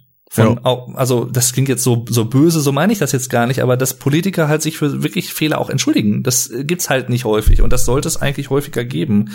Was mir dann noch einfällt, Bodo Ramelow, äh, Bodo Ramelow zum Beispiel, Ministerpräsident der Linken in Thüringen, hatte gerade auch letztes Jahr viele andere Meinungen als äh, Merkel zum Beispiel, was so Pandemiebekämpfung und solche Sachen angeht. Und auch er hat sich, glaube ich, vor zwei, drei Monaten oder so halt auch entschuldigt und hat halt gesagt, nein, da hatte sie recht und ich lag falsch. Und das meine ich jetzt auch gar nicht parteipolitisch oder so, sondern das meine ich halt generell im Sinne von äh, Umgang mit Politikern und wie Politiker miteinander umgehen, mit der Öffentlichkeit kommunizieren. Ich finde es gut, wenn Politiker sich auch irgendwie entschuldigen oder auch korrigieren und das auch öffentlich dann auch benennen, weil es zeugt ja auch von Größe, weil einfach ja. sagen, ja der Fehler, der liegt woanders, das kann halt jeder. Mhm. Und ich, ich ich persönlich bin auch tatsächlich der Meinung, ich das ist jetzt meine Privatmeinung auch natürlich.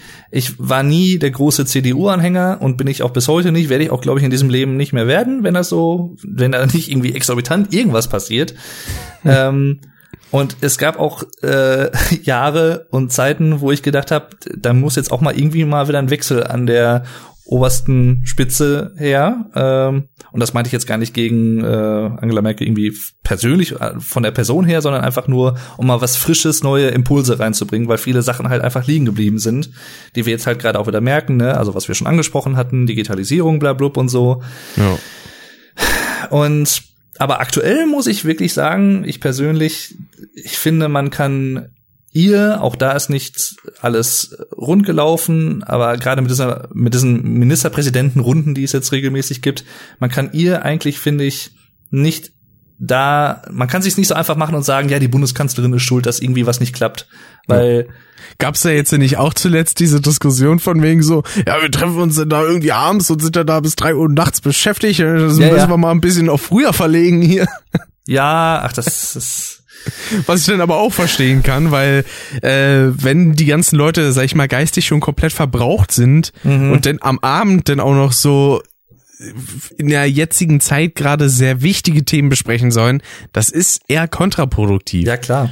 Ja. Viele, viele haben ja auch gesagt, auch politische Beobachter und Politikjournalisten und sowas, äh, Politikwissenschaftler, dass es ja so eine Stärke auch von ihr immer war.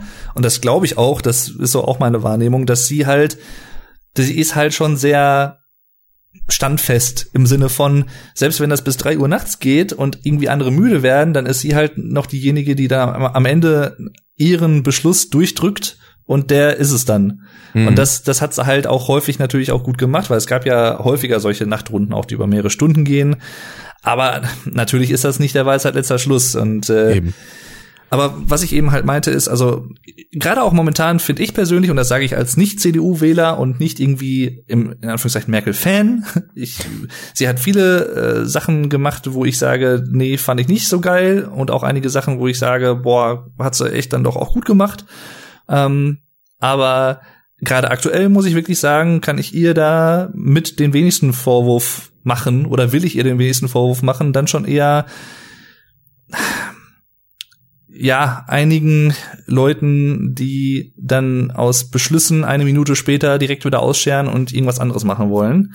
Mhm wo ich, auch das ist, da kommen wir halt auch wieder zum Thema Komplexität und sowas. Es gibt für alles immer Pro und Contra und auch gerade für sowas. Ich kann verstehen, dass Leute, also ich sag mal, Ministerpräsidenten der nördlichen Bundesländer oben mit Küstenregionen, wo generell alles dünn besiedelt ist, dass die natürlich sagen, ja, was kann ich denn, also was habe ich denn damit zu tun, dass irgendwie in Bundesland Z Nehmen wir NRW, keine Ahnung, größte Bundesland, was wir haben mit 18 Millionen Einwohnern, ähm, dass es da andere Situationen gibt, gerade im Ruhrgebiet, ne, also Ballungsraum, viele Leute auf engem Platz irgendwo im Verhältnis zumindest. Ähm, da, das gilt für uns an der Küste halt nicht und deswegen machen wir andere Maßnahmen. Das kann ich nachvollziehen, aber andererseits denke ich mir halt bei manchen Sachen, es gibt manche Sachen, glaube ich, einfach auch, die momentan einfach Konsens bleiben müssen. Und da ist es dann nebensächlich, nicht egal, aber nebensächlich, wie hoch die Inzidenz tatsächlich gerade ist, sondern da muss man sich halt einfach mal drauf verständigen. Also ganz pragmatisch, finde ich. Ja. Weil sonst,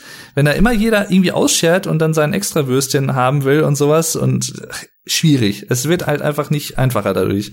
Wenn der Föderalismus auch einfach mal zu weit geht. Ja, auch das, ne, Föderalismus, auch da könnte man einen kompletten Podcast eigentlich drüber machen, für und wieder des Föderalismus in Deutschland. Also was irgendwie der hat auch da, ich, ich bin da, ich, ich, das ist ein interessantes Thema bei mir persönlich. Ich bin da auch immer sehr hin und her gerissen. Es gab eine Zeit lang, wo ich komplett anti war, wo mhm. ich so meinte, und das war vor allem im, im Thema Schulwesen, wo ich äh, meinte, dass wenn irgendwie der Bund halt ein einheitliches Schulsystem vorgeben würde für alle Bundesländer und alle Kreise und alle haben dasselbe Schulsystem, so, das, dann wäre es natürlich halt einfacher zu handhaben, manche Sachen. Es werden Sachen auch vergleichbarer, was man ja auch irgendwie anstrebt, wenn es um PISA-Tests oder Abitur und was weiß ich was Abschlüsse geht. Ähm, aber andererseits, und das erkenne ich natürlich auch als Gegenargument durchaus an, es ist, wenn, sagen wir mal so, wenn, wenn der Bund das so, äh, diese Oberhand darüber hätte, was er ja nicht hat, also Polizei, Kirche und Bildung sind ja Ländersache zum Beispiel. Das sind ja die drei großen äh, Bereiche, die nach dem Zweiten Weltkrieg halt an die Länder gegeben wurden, wo der Bund nicht direkt was mitzumischen hat. Äh, einfach im Sinne von, dass da nicht wieder irgendwie Diktaturen oder was äh, im Gesamtbund so einfach äh, auferstehen können und dann, ja, das war letztendlich so einer der Hauptgedanken dahinter. Und wenn dieser Bund aber ein relativ beschissenes Schulsystem allen vorgibt, haben halt alle drunter zu leiden. Und es hat halt auch keiner die Möglichkeit, in den Ländern als Ministerpräsident zu sagen, nee, wir wollen das anders machen. Deswegen, ich kann halt ich finde, das ist ein echt schwieriges Thema. Deswegen, ich kann, es gibt auch für beide Seiten wirklich gute Argumente. Also pro Föderalismus, Antiföderalismus, zumindest auch im Bildungsbereich. Deswegen, ich bin da sehr hin und her gerissen. Ich habe da gar keine kleine, klare Meinung zu, muss ich gestehen. Also ja, natürlich. Das ist ja halt auch so die Sache. Ne? Einige Leute, die sehen das ja auch immer ganz gerne schwarz-weiß. So entweder ähm, quasi alles föderalistisch oder gar nichts. Mhm. Ja, so funktionieren Sachen aber nicht. Äh, ja. Es gibt ja immer noch Sachen, die halt denn im Bund quasi entschieden werden und wo das halt auch entsprechend wichtig ist, weil man in einigen Punkten einfach eine gewisse Einheitlichkeit bundesweit braucht. Und dann gibt's halt Sachen, die vielleicht aus, äh, ich sag jetzt mal, geografischer Sicht äh, eher Sinn ergeben für den einzelnen Bundesländer, was dann halt auch wieder für diesen ich sag jetzt mal Teilföderalismus spricht, mhm. der auch vollkommen berechtigt da ist, meines Erachtens nach. Ja. Also es gibt Sachen, die kannst du halt einfach nicht auf alles ausweiten. So funktioniert's halt nicht. Richtig. Ähm, es, es war ja hier jetzt auch in, in Dortmund bei mir in der Nähe zum Beispiel, war es ja auch vor ein, zwei Wochen die Situation, dass Schulen, also der Oberbürgermeister von Dortmund wollte Schulen schließen, weil halt Inzidenz so hoch und bla blub. Und dann hat aber die Landesregierung unter Armin Laschet halt gesagt, nö, macht ihr nicht, dürft ihr nicht. Ihr müsst die offen erhalten. Mhm. Wo ich dann auch so dachte, so schwierig. schwierig, wirklich sehr schwierig. das, das andere ist, was ich vorhin meinte, dieser Komplexitätsgedanke und Globalisierung, um es jetzt wirklich so ganz allgemein auszudrücken, der ist da und es ist sehr schwierig damit umzugehen, glaube ich, auch für viele Leute, mich eingeschlossen natürlich, aber es darf, das darf halt nicht dazu führen und da dürfen wir nie hinkommen, als Gesamtgesellschaft, in der Politik, in der Wissenschaft, in welchem Bereich auch immer des Lebens, wir dürfen nicht dahin kommen, meiner Meinung nach, dass wir sagen oder davor kapitulieren. Dass wir sagen, ja, alles ist aber so komplex und hängt so miteinander zusammen, dass wir uns da gar nicht mehr reindenken. Dass wir da überhaupt irgendwie noch äh, Gedanken dran verschwinden, wie man Sachen ändern kann oder aufbauen kann, dann. Ja, man darf wir, sowas ich, einfach nicht müde werden. Ja, und das ist halt schwierig, weil ich, ich kann auch da wieder persönlich und emotional vor allem jetzt gar nicht mal so rational betrachtet, emotional kann ich absolut jeden verstehen, der sagt, das ist mir zu komplex und das soll mal irgendwie die Politik machen und ich habe kein Interesse an Politik, weil mir das ist, das ist mir alles zu kompliziert. Emotional kann ich das absolut verstehen, wenn Leute das sagen, aber es ist natürlich gleichsam fatal, wenn Leute so denken, weil dann oder wenn wenn Leute halt komplettes Interesse an Politik verlieren und sagen, ja, ich gehe nicht wählen und weiß ich nicht, ich interessiere mich nicht für Politik und ich verfolge das auch gar nicht. Man muss ja auch nicht irgendwie der Obercrack sein und bei allen Details irgendwie Bescheid wissen, was politisches Handeln irgendwie angeht, aber zumindest so grob so Sachen wissen oder halt so zumindest so den Überblick ein bisschen behalten, finde ich schon wichtig. Also. Na, es ist ja auch immer die Sache, warum bei, warum es bei einigen Menschengruppen vielleicht auch einfach oder allgemein bei einigen Leuten einfach sehr gut funktioniert, Populismus zu mhm. verwenden, weil man dann sagt, wir haben hier ein komplexes Problem, hier haben wir eine einfache Lösung. Ja, ja. Und ähm, die entsprechenden Leute, die darauf ich sag jetzt einfach mal so böse darauf hereinfallen,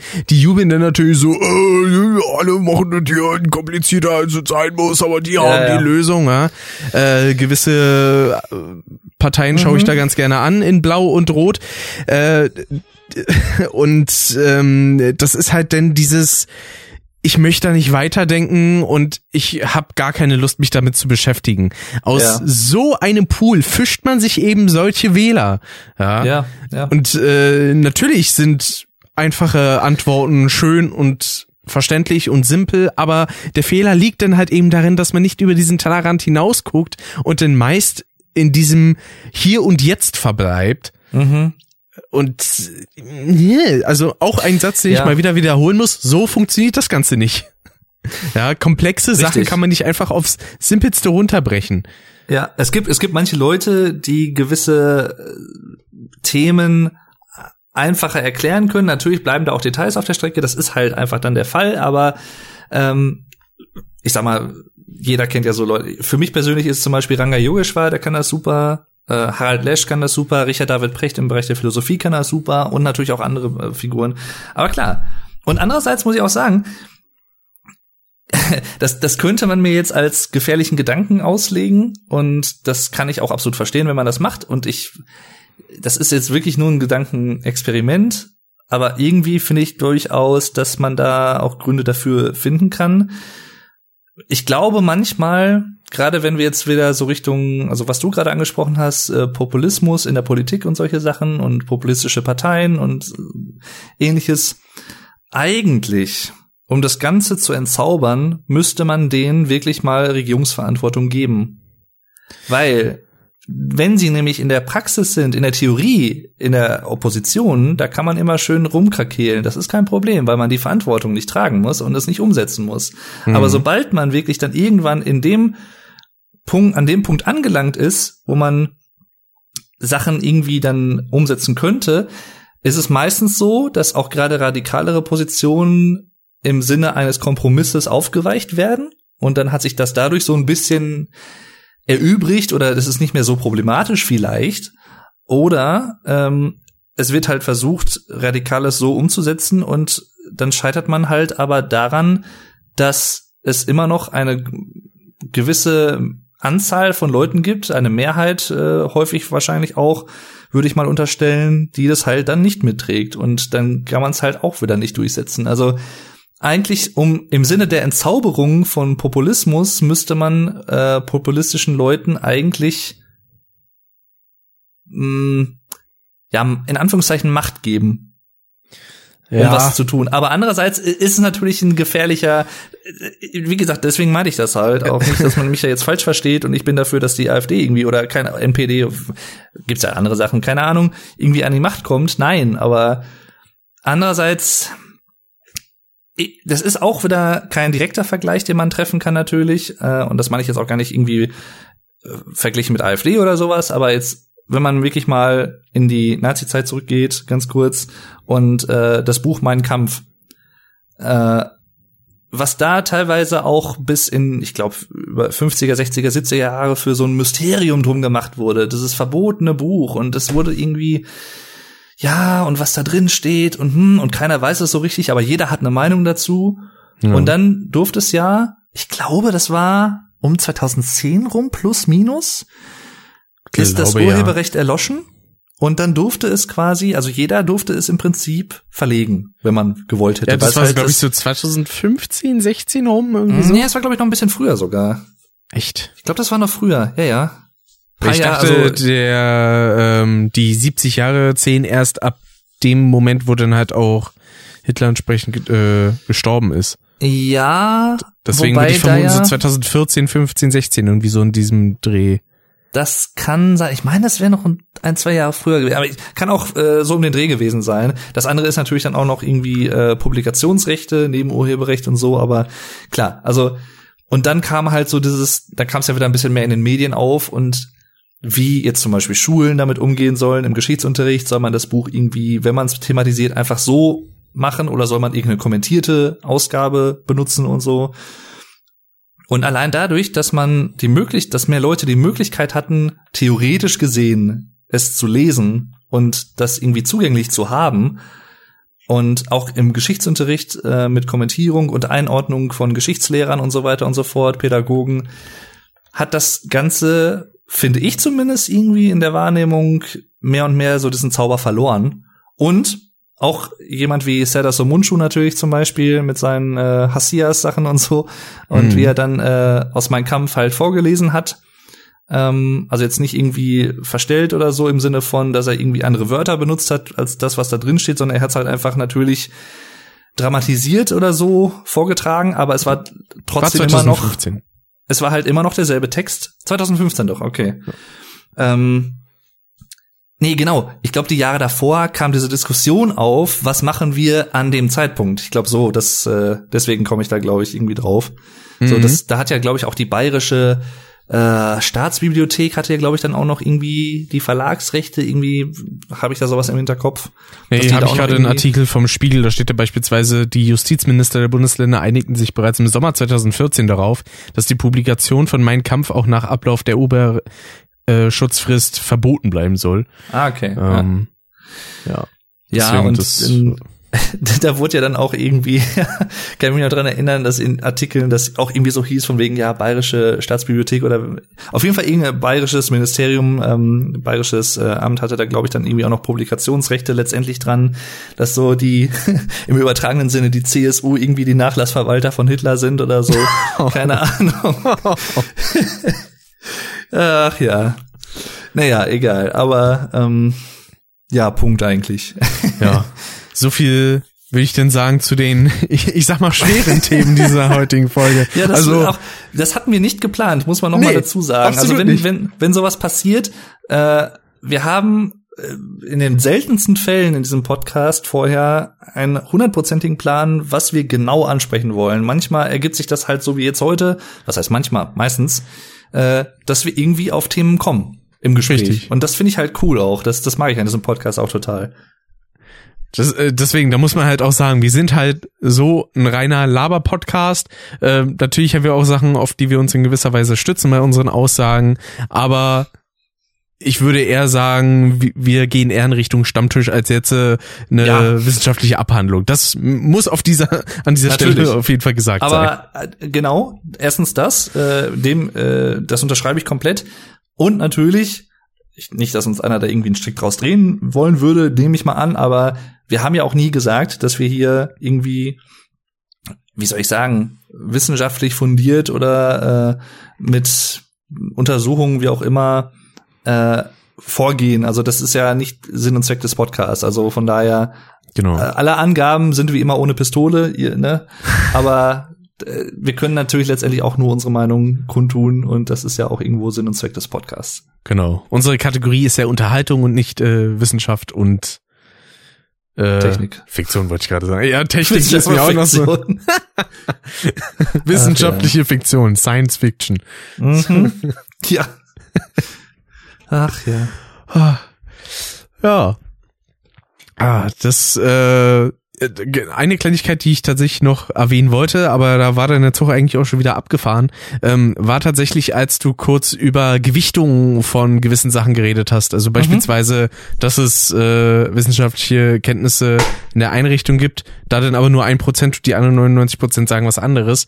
Mhm. Was ja denn in der Medienpsychologie auch so unter das Thema falsche, falsches Gleichgewicht fällt weil es ja immer auch in Talkshows beispielsweise dieses gibt, okay, wir haben hier diese eine Meinung oder äh, diese Sichtweise und das müssen wir mit einer anderen eins zu eins aufwiegen, obwohl mhm. der Anteil, der diese andere Meinung hat, viel, viel geringer ist. Ja.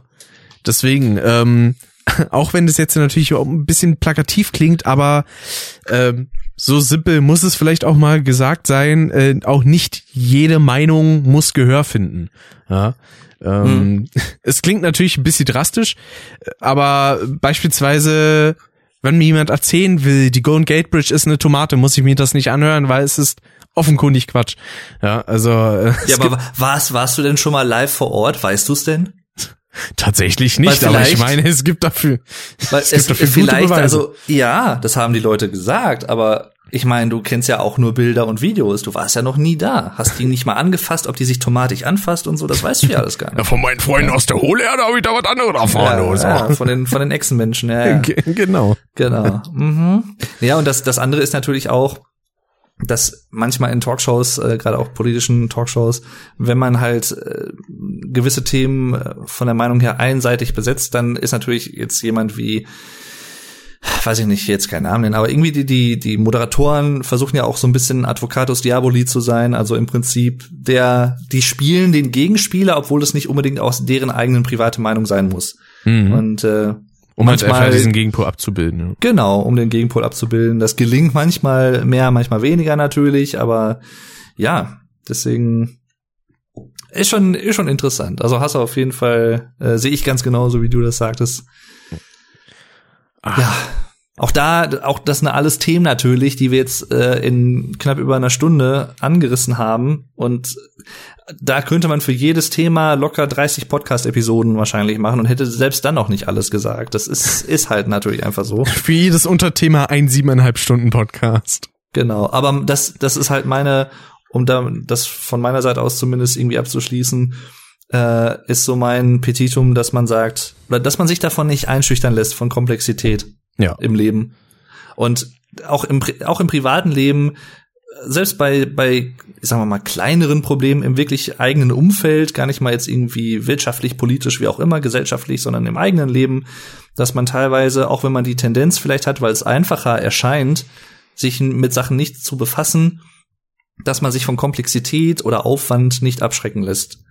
Ja. Äh, und da nehme ich mich selber auch nicht aus. Auch ich habe äh, Situationen im Leben gehabt, äh, wo ich den einfachen Weg gegangen bin, weil ich gesagt habe, ich möchte mich damit irgendwie jetzt nicht näher befassen.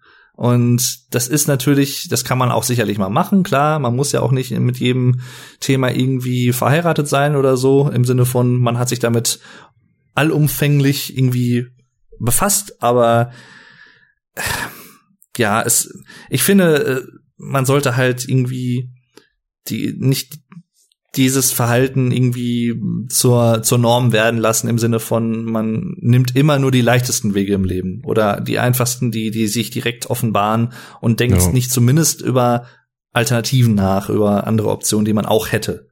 Richtig. Ich meine, So. es gibt denn auch als äh, Gegenpol, sage ich jetzt mal, auch beispielsweise Diskussionen, die es einfach nicht wert sind, geführt zu werden, weil Ja, man klar. sie mit jemandem führt, der sowieso nur auf dem, was er sich denkt, beharrt oder äh, wo man halt weiß, dass es zu nichts führt. Da Also- dann den kurzen Weg zu nehmen und zu sagen, so, ich breche das hier ab, weil es sowieso zu nichts führt und das weiß man dann ziemlich sicher, da ist es dann natürlich logisch. Du, du, du meinst gefühlt neun von zehn Diskussionen auf Social Media und äh, Vor allem auf im Twitter, Internet ja. sowieso. Ja. mhm. Ja. Absolut Ja, das ist halt, korrekt. das ist, das ist halt auch immer so eine Sache. auch da könnte man wieder stundenlang drüber reden, aber ich will es nur kurz anreißen. Aber das ist so, dann, dann kriegt man dann teilweise dann auch von der anderen Seite vorgeworfen, ja, du hast jetzt ja gar keine Argumente mehr und willst deswegen nicht mehr diskutieren oder so. Und ich denke mir halt einfach, nein, ich mittlerweile, auch da habe ich selber dazugelernt, auch früher habe ich das anders gehandhabt, vor zehn Jahren oder was, als ich noch relativ neu auch im Umgang mit YouTube und als Twitter gerade aufkam, das ist jetzt ja auch noch nicht 100 Jahre her, muss man ja auch einfach mal sagen, ähm, auch da habe ich im Laufe der Jahre auch dazugelernt und für mich das immer so mehr gehandhabt, dass ich mich einfach nicht mehr auf Diskussionen im, im Internet, um es mal so allgemein zu sagen, äh, im, im Normalfall einlasse, weil es in dem Sinne in den seltensten Fällen Diskussionen sind im eigentlichen Sinne des Wortes, nämlich dass oder von der Definition her, nämlich dass theoretisch die Möglichkeit besteht, dass die andere Seite ihre Meinung ändern könnte. Und das ist einfach in den in fast keinem Fall finde ich persönlich von meiner Wahrnehmung her zumindest gegeben. Es gibt das ganz vereinzelt. Das fällt dann auch fällt mir dann auch immer sehr auf, wenn wirklich in Kommentarspalten unter Artikeln, wie auch immer auf Social Media zwar diskutiert, dann wird wirklich miteinander gesprochen, aber es wird sich halt nicht im zweiten Satz direkt persönlich beleidigt, von wegen, äh, keine Ahnung, was es da alles gibt, sondern man bleibt halt auch sachlich. Ja. Viele Diskussionen online leiden, glaube ich, darunter, dass sie spätestens im zweiten Satz nicht mehr sachlich sind. Ja, Und- die werden dann oft immer so emotionalisiert und das ist dann Ja. immer, boah, Ja.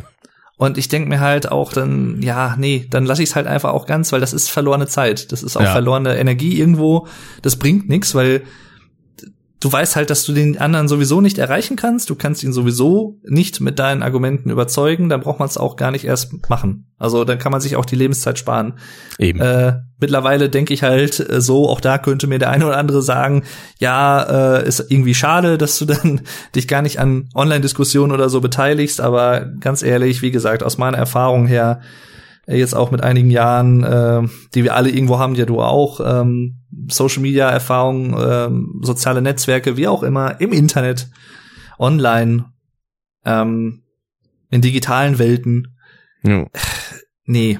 Und was ich nee. dazu auch sagen möchte, es geht ja auch in der Diskussion nicht immer darum, quasi die Meinung des anderen zu seiner eigenen umzuändern, Na klar, ja. sondern auch stellenweise einfach nur darum, den Leuten noch ein anderes, einen anderen Blickwinkel, ein anderes Mhm. Bild zu geben. Einfach zu sagen, ja, okay, diese Sichtweise gibt es. Das ist jetzt quasi mein Gewinn, den ich habe, deine Ansicht. Hier ist Mhm. meine. Äh, vielleicht kannst du ja auch nachvollziehen, wie ich auf diesen Punkt gerade äh, komme und Genau. was ich mir dabei gedacht habe und was daran vielleicht logisch erscheinen könnte.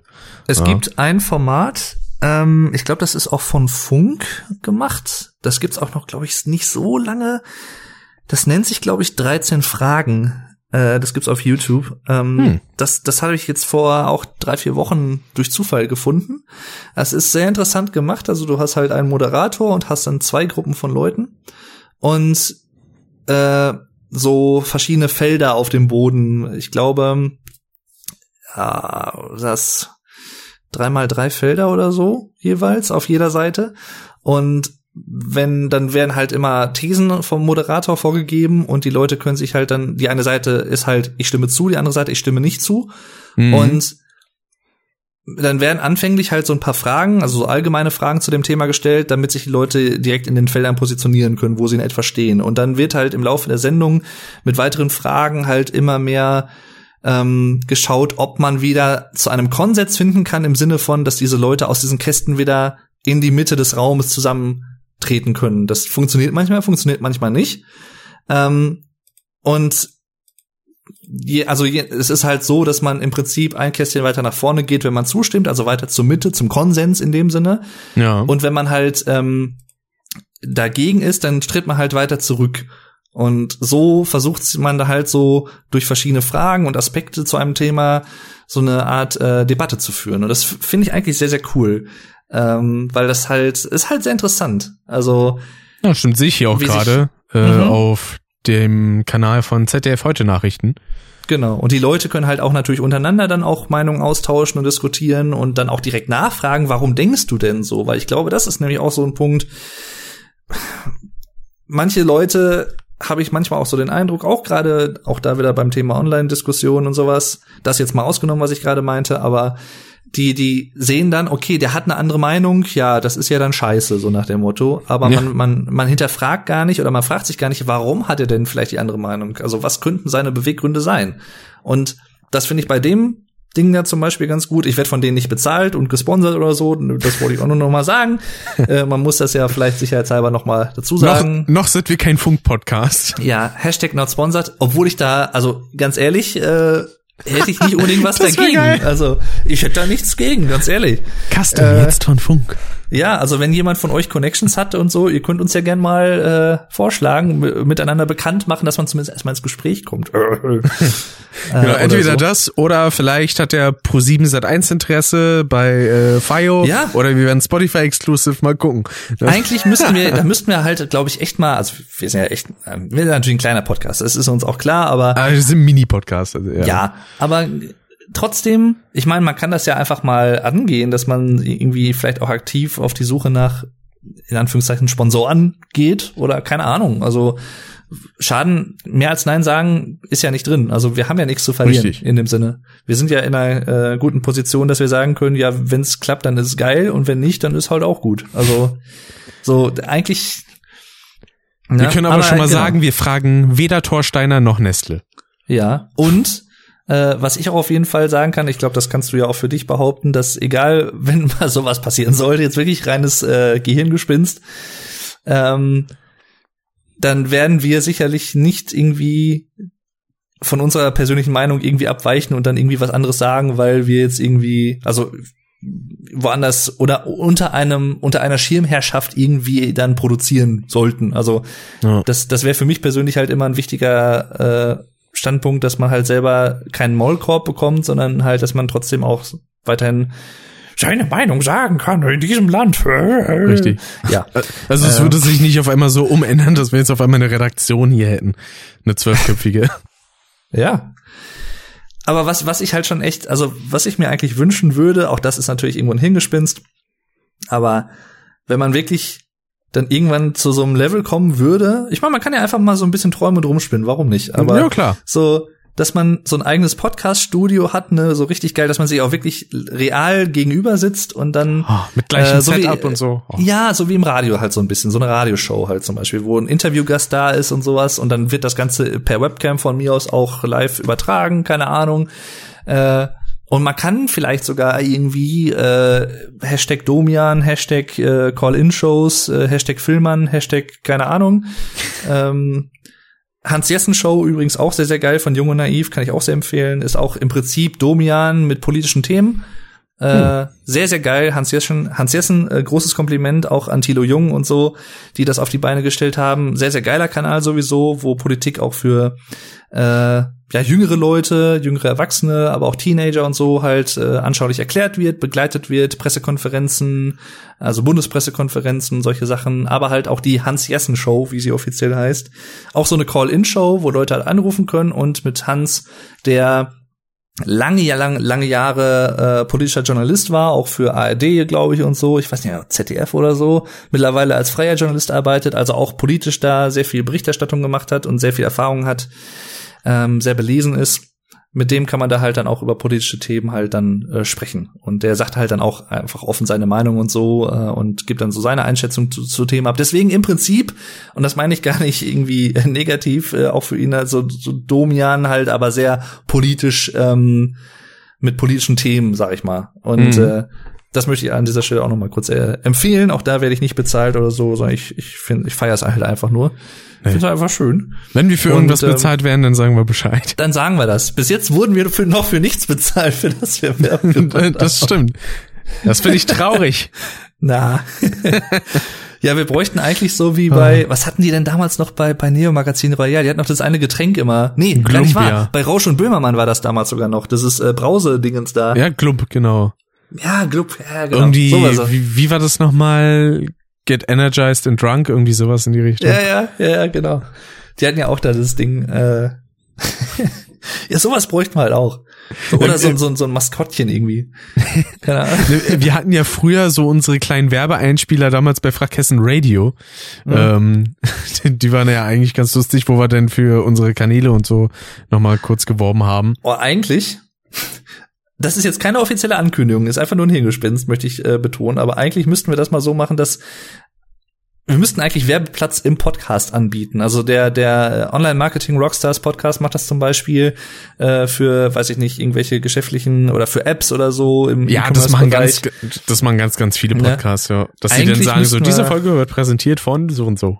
Ja, das andere, das, das Problem bei der Sache ist halt dann nur wieder, dass wir halt ein relativ kleiner Podcast und nicht so sind und nicht so dieses ähm, diese öffentliche Wahrnehmung natürlich haben, diese Reichweite wie andere Podcasts natürlich. Noch nicht. Das kann ja, ja alles noch kommen.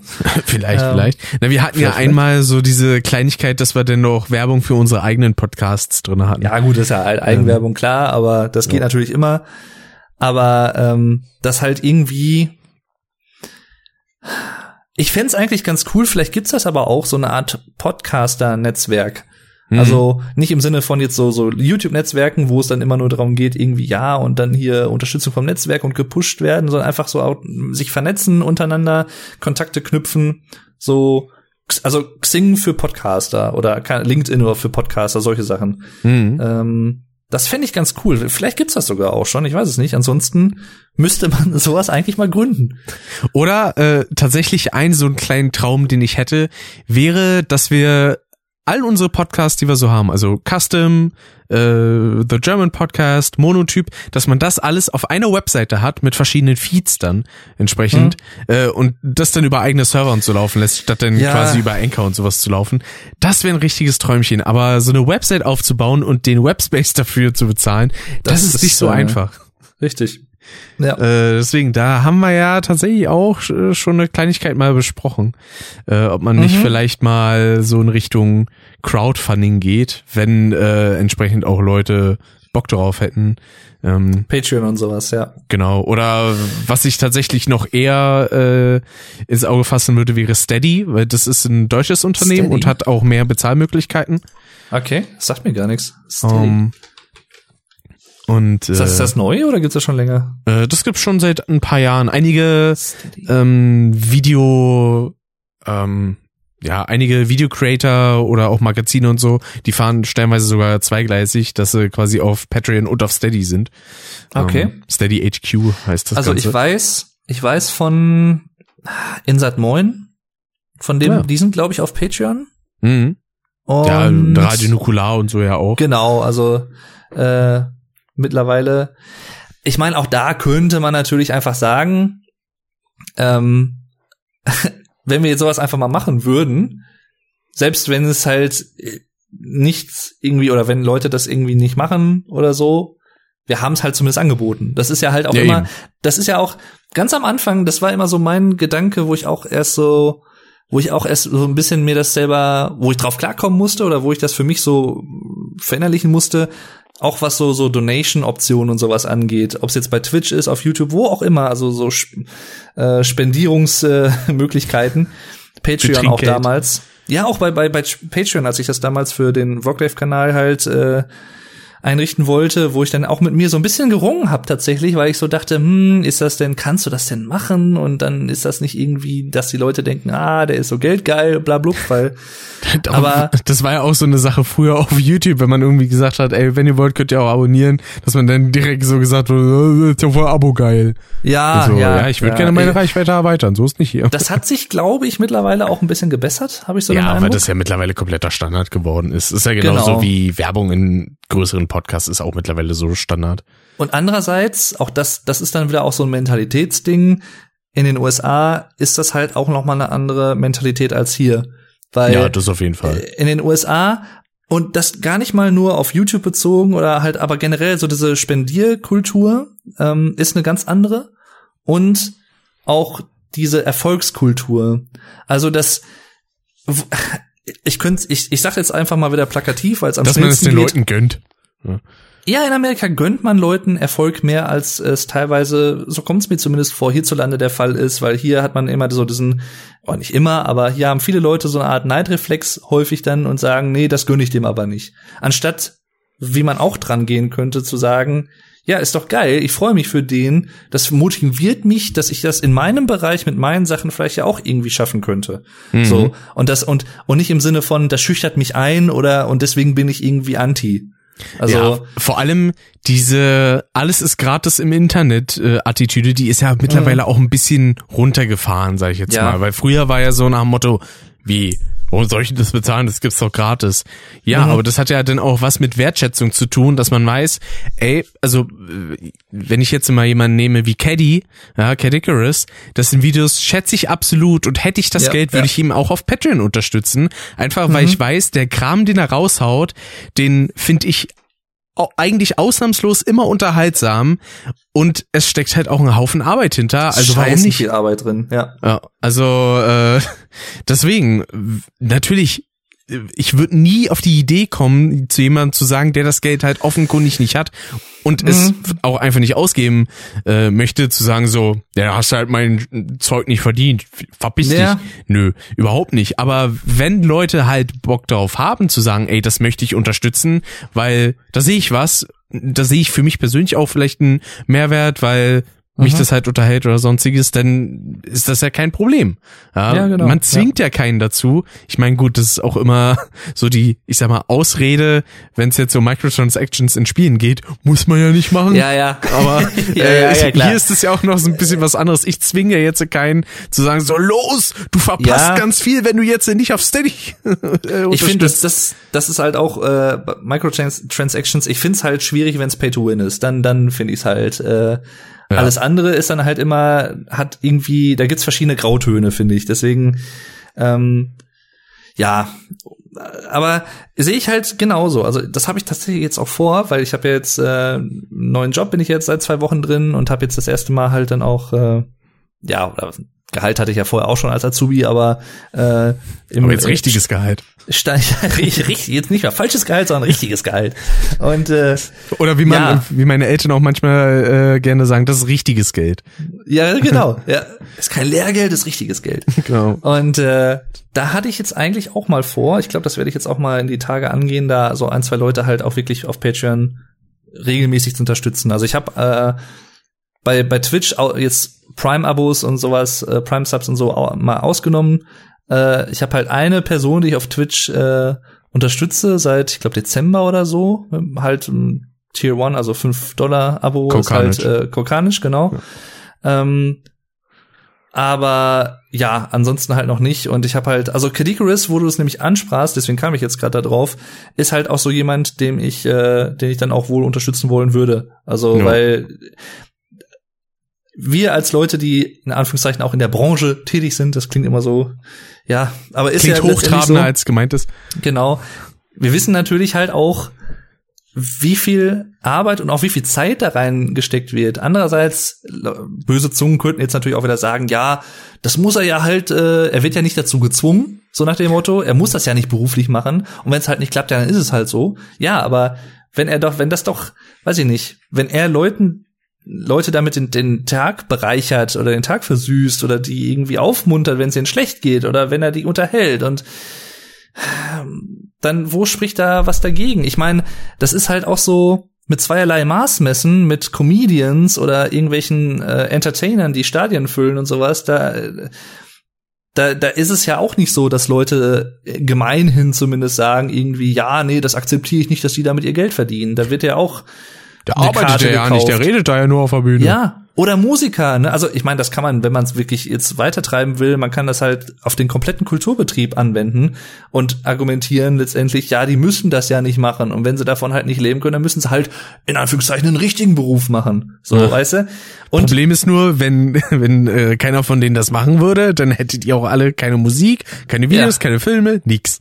Aber das ist dann halt wieder zu kurz gedacht halt auch von vielen, so wo ich so denke, nee, so einfach kannst du es dir dann auch einfach, äh, weiß ich nicht, äh, Gertrud Agnes, äh, Heinz Günther, kannst du es dir nicht machen. So Weil, einfach ist es nicht. Das müsste man sich mal vorstellen, so die Welt ohne Kultur. Dann sitzt du da in irgendeinem drögen Beamtenbürojob oder so, kommst ja. du nach Hause und setzt dich einfach nur aufs Sofa und machst nix. Ja, man, man muss halt wirklich das, keine das Bücher, halt, kein Fernsehen, keine Musik, sonstiges. Ja, da kann man ja auch irgendwie sagen, ja, Gedankenexperimente sind halt immer mit Vorsicht zu genießen, weil die teilweise unrealistisch sind. Aber wenn man, das ist halt der Vorteil von Gedankenexperimenten, wenn man das wirklich mal bewusst angeht und auch ernsthaft angeht. Wenn man das wirklich so, wie du es gerade gesagt hast, sich vorstellen würde, das können wir uns halt gar nicht vorstellen, weil es halt das gibt. Aber mhm. das, das ist halt, es gibt keine Musik, es gibt keine Kunst, es gibt keine Filme, es gibt keine Serien, es gibt Ne, das gibt's alles irgendwo nicht. So, ich weiß nicht, also wäre ganz schön dröge.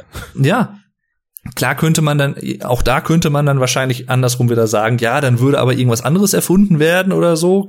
Aber das weiß man halt natürlich alles nicht. Das ist halt alles irgendwo Stocher im Nebel, aber letztendlich kann man durchaus trotzdem sagen, mit Fug und Recht, äh, dass halt solche kulturellen Sachen und dazu gehört halt auch, willkommen im 21. Jahrhundert, liebe, äh, liebes Mittelalter, äh, dazu gehört halt auch mittlerweile YouTube und was weiß ich was alles an sozialen Netzwerken und Medien. Es ist halt nun mal so, ob man das jo. will oder nicht.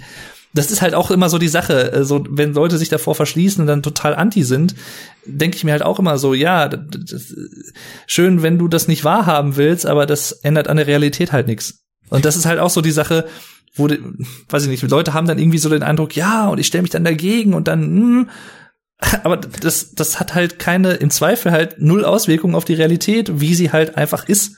Und das ist jetzt nicht im Sinne von, es gibt die eine Wahrheit und der muss jetzt jeder irgendwie ähm, Die Wahrheit ist jetzt, irgendwo da draußen. Ja, ja. da muss jetzt jeder irgendwie der Wahrheit folgen oder so. Darum geht's mir gar nicht. Aber einfach so ja. Anerkennen von Realitäten oder auch das, um wieder eine kleine Brücke zumindest gedanklich zu schlagen zur aktuellen Pandemie und wie Leute das wahrnehmen ein Mindestmaß an Realitätsanerkennung. Jo. Und ich glaube, dass allein da bröckelt's momentan schon, weil viele Leute halt einfach nicht Und das kann man jetzt natürlich irgendwo im, im lustigen Rahmen irgendwo natürlich auch sagen, von wegen Flacherdler und äh, Echsenmenschen und so, äh, Evolutionstheorie, keine Ahnung, was wir eben alles so ein bisschen angerissen haben, aber wenn das irgendwie abhanden geht in einem größeren Rahmen, dass einfach Leute sich nicht mehr auf dieselbe Realität einigen können, ja, schwierig. Andererseits, man muss, also ich, ich, ich bin halt gewohnt, das immer so ein bisschen abzuwägen. Ich glaube, das kommt auch noch so ein bisschen vom Philosophiestudium, deswegen verzeiht mir da, aber. Das ist aber ähm, eine Sache, die finde ich halt super, weil man reflektiert dann halt auch einfach über verschiedene Punkte ähm, und über verschiedene Sichtweisen. Das finde ich absolut spitze. Ja. Äh, andererseits, ähm, das, jetzt muss ich gerade den Faden wieder finden. Scheiß Faden. Ähm, jetzt weiß ich nicht mal, was ich sagen wollte. Egal. Ah, ein, ein Kommentar, den ich auf jeden Fall noch zum Thema so bezahlte Sachen und auch Thema Funk und so einwerfen wollte, ist beispielsweise das Beste, was so mit im deutschsprachigen Kulturraum passiert ist, find, also für mich persönlich zumindest ist, dass halt Cold Mirror einfach öffentlich-rechtlich finanziert ist. Das ja. ist halt so super. Das ist geil und das ich freue mich auch mega für sie, dass das, weil ich weiß halt durch Interviews und sowas, äh, du weißt es wahrscheinlich auch, dass sie halt auch lange, die hat lange Zeit auch echt einen schweren Stand gehabt, also die hat ja auch ähm, unter Depressionen gelitten und solche Sachen und ja. das, es ist eigentlich ironisch, dass sie aus einer Urheberrechtsverletzung halt so was machen konnte. Also, aber ich, wie gesagt, ich, das ist halt ja, ich find's halt super. Es ist, manche gibt auch da sicherlich Leute, die ihr das nicht gönnen und keine Ahnung, aber weiß ich nicht. Sie hat halt sicherlich sich in erster Linie auch äh, aufgeheitert damit, mit solchen Sachen, auch mit der Synchroarbeit damals und so. Und, aber halt auch viele andere Leute. Und no. Sie ist genau, also die Cuddy und der Cuddy, wenn man so will, äh, beide. Die Cuddy, der Caddy. Der Caddy, Caddy Gurus, ähm, die haben halt beide, ja, so, so ein Talent dafür, irgendwie mit so einer lockeren Art sehr unterhaltsam zu sein und Leuten halt ihren Tag aufzuhellen, wenn es ihnen nicht so gut geht. Also ja. weiß ich nicht. Ich, ich, bin, ich persönlich bin in der glücklichen Situation, dass ich sehr, sehr selten schlecht gelaunt bin. Ähm, vor allem auch in den letzten Jahren. Auch da hatte ich mal andere Phasen, wo ich echt nicht äh, ja wusste, was wie wo ist morgen und so. Aber mittlerweile zum Glück nicht mehr. Toi toi toi. Ähm, aber wenn es mir schlecht gehen würde, wüsste ich, glaube ich, wen ich da gucke. Also das jo. ist halt so, um einfach mich abzulenken.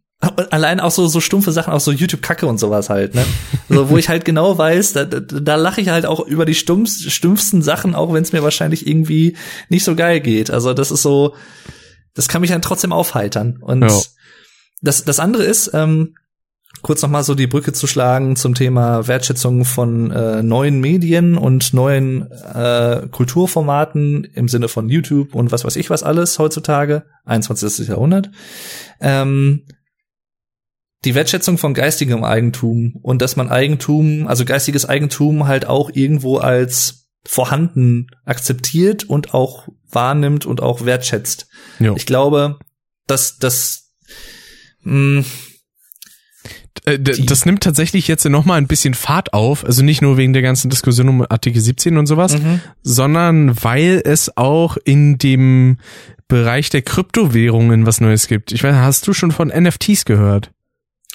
Ja, aber ich könnte dir jetzt nicht sagen, was es da, was das genau ist, ehrlich ähm, gesagt. Das sind quasi, also das können einzelne Bilder sein, also Bilddateien, Videos, Podcasts, sonstiges.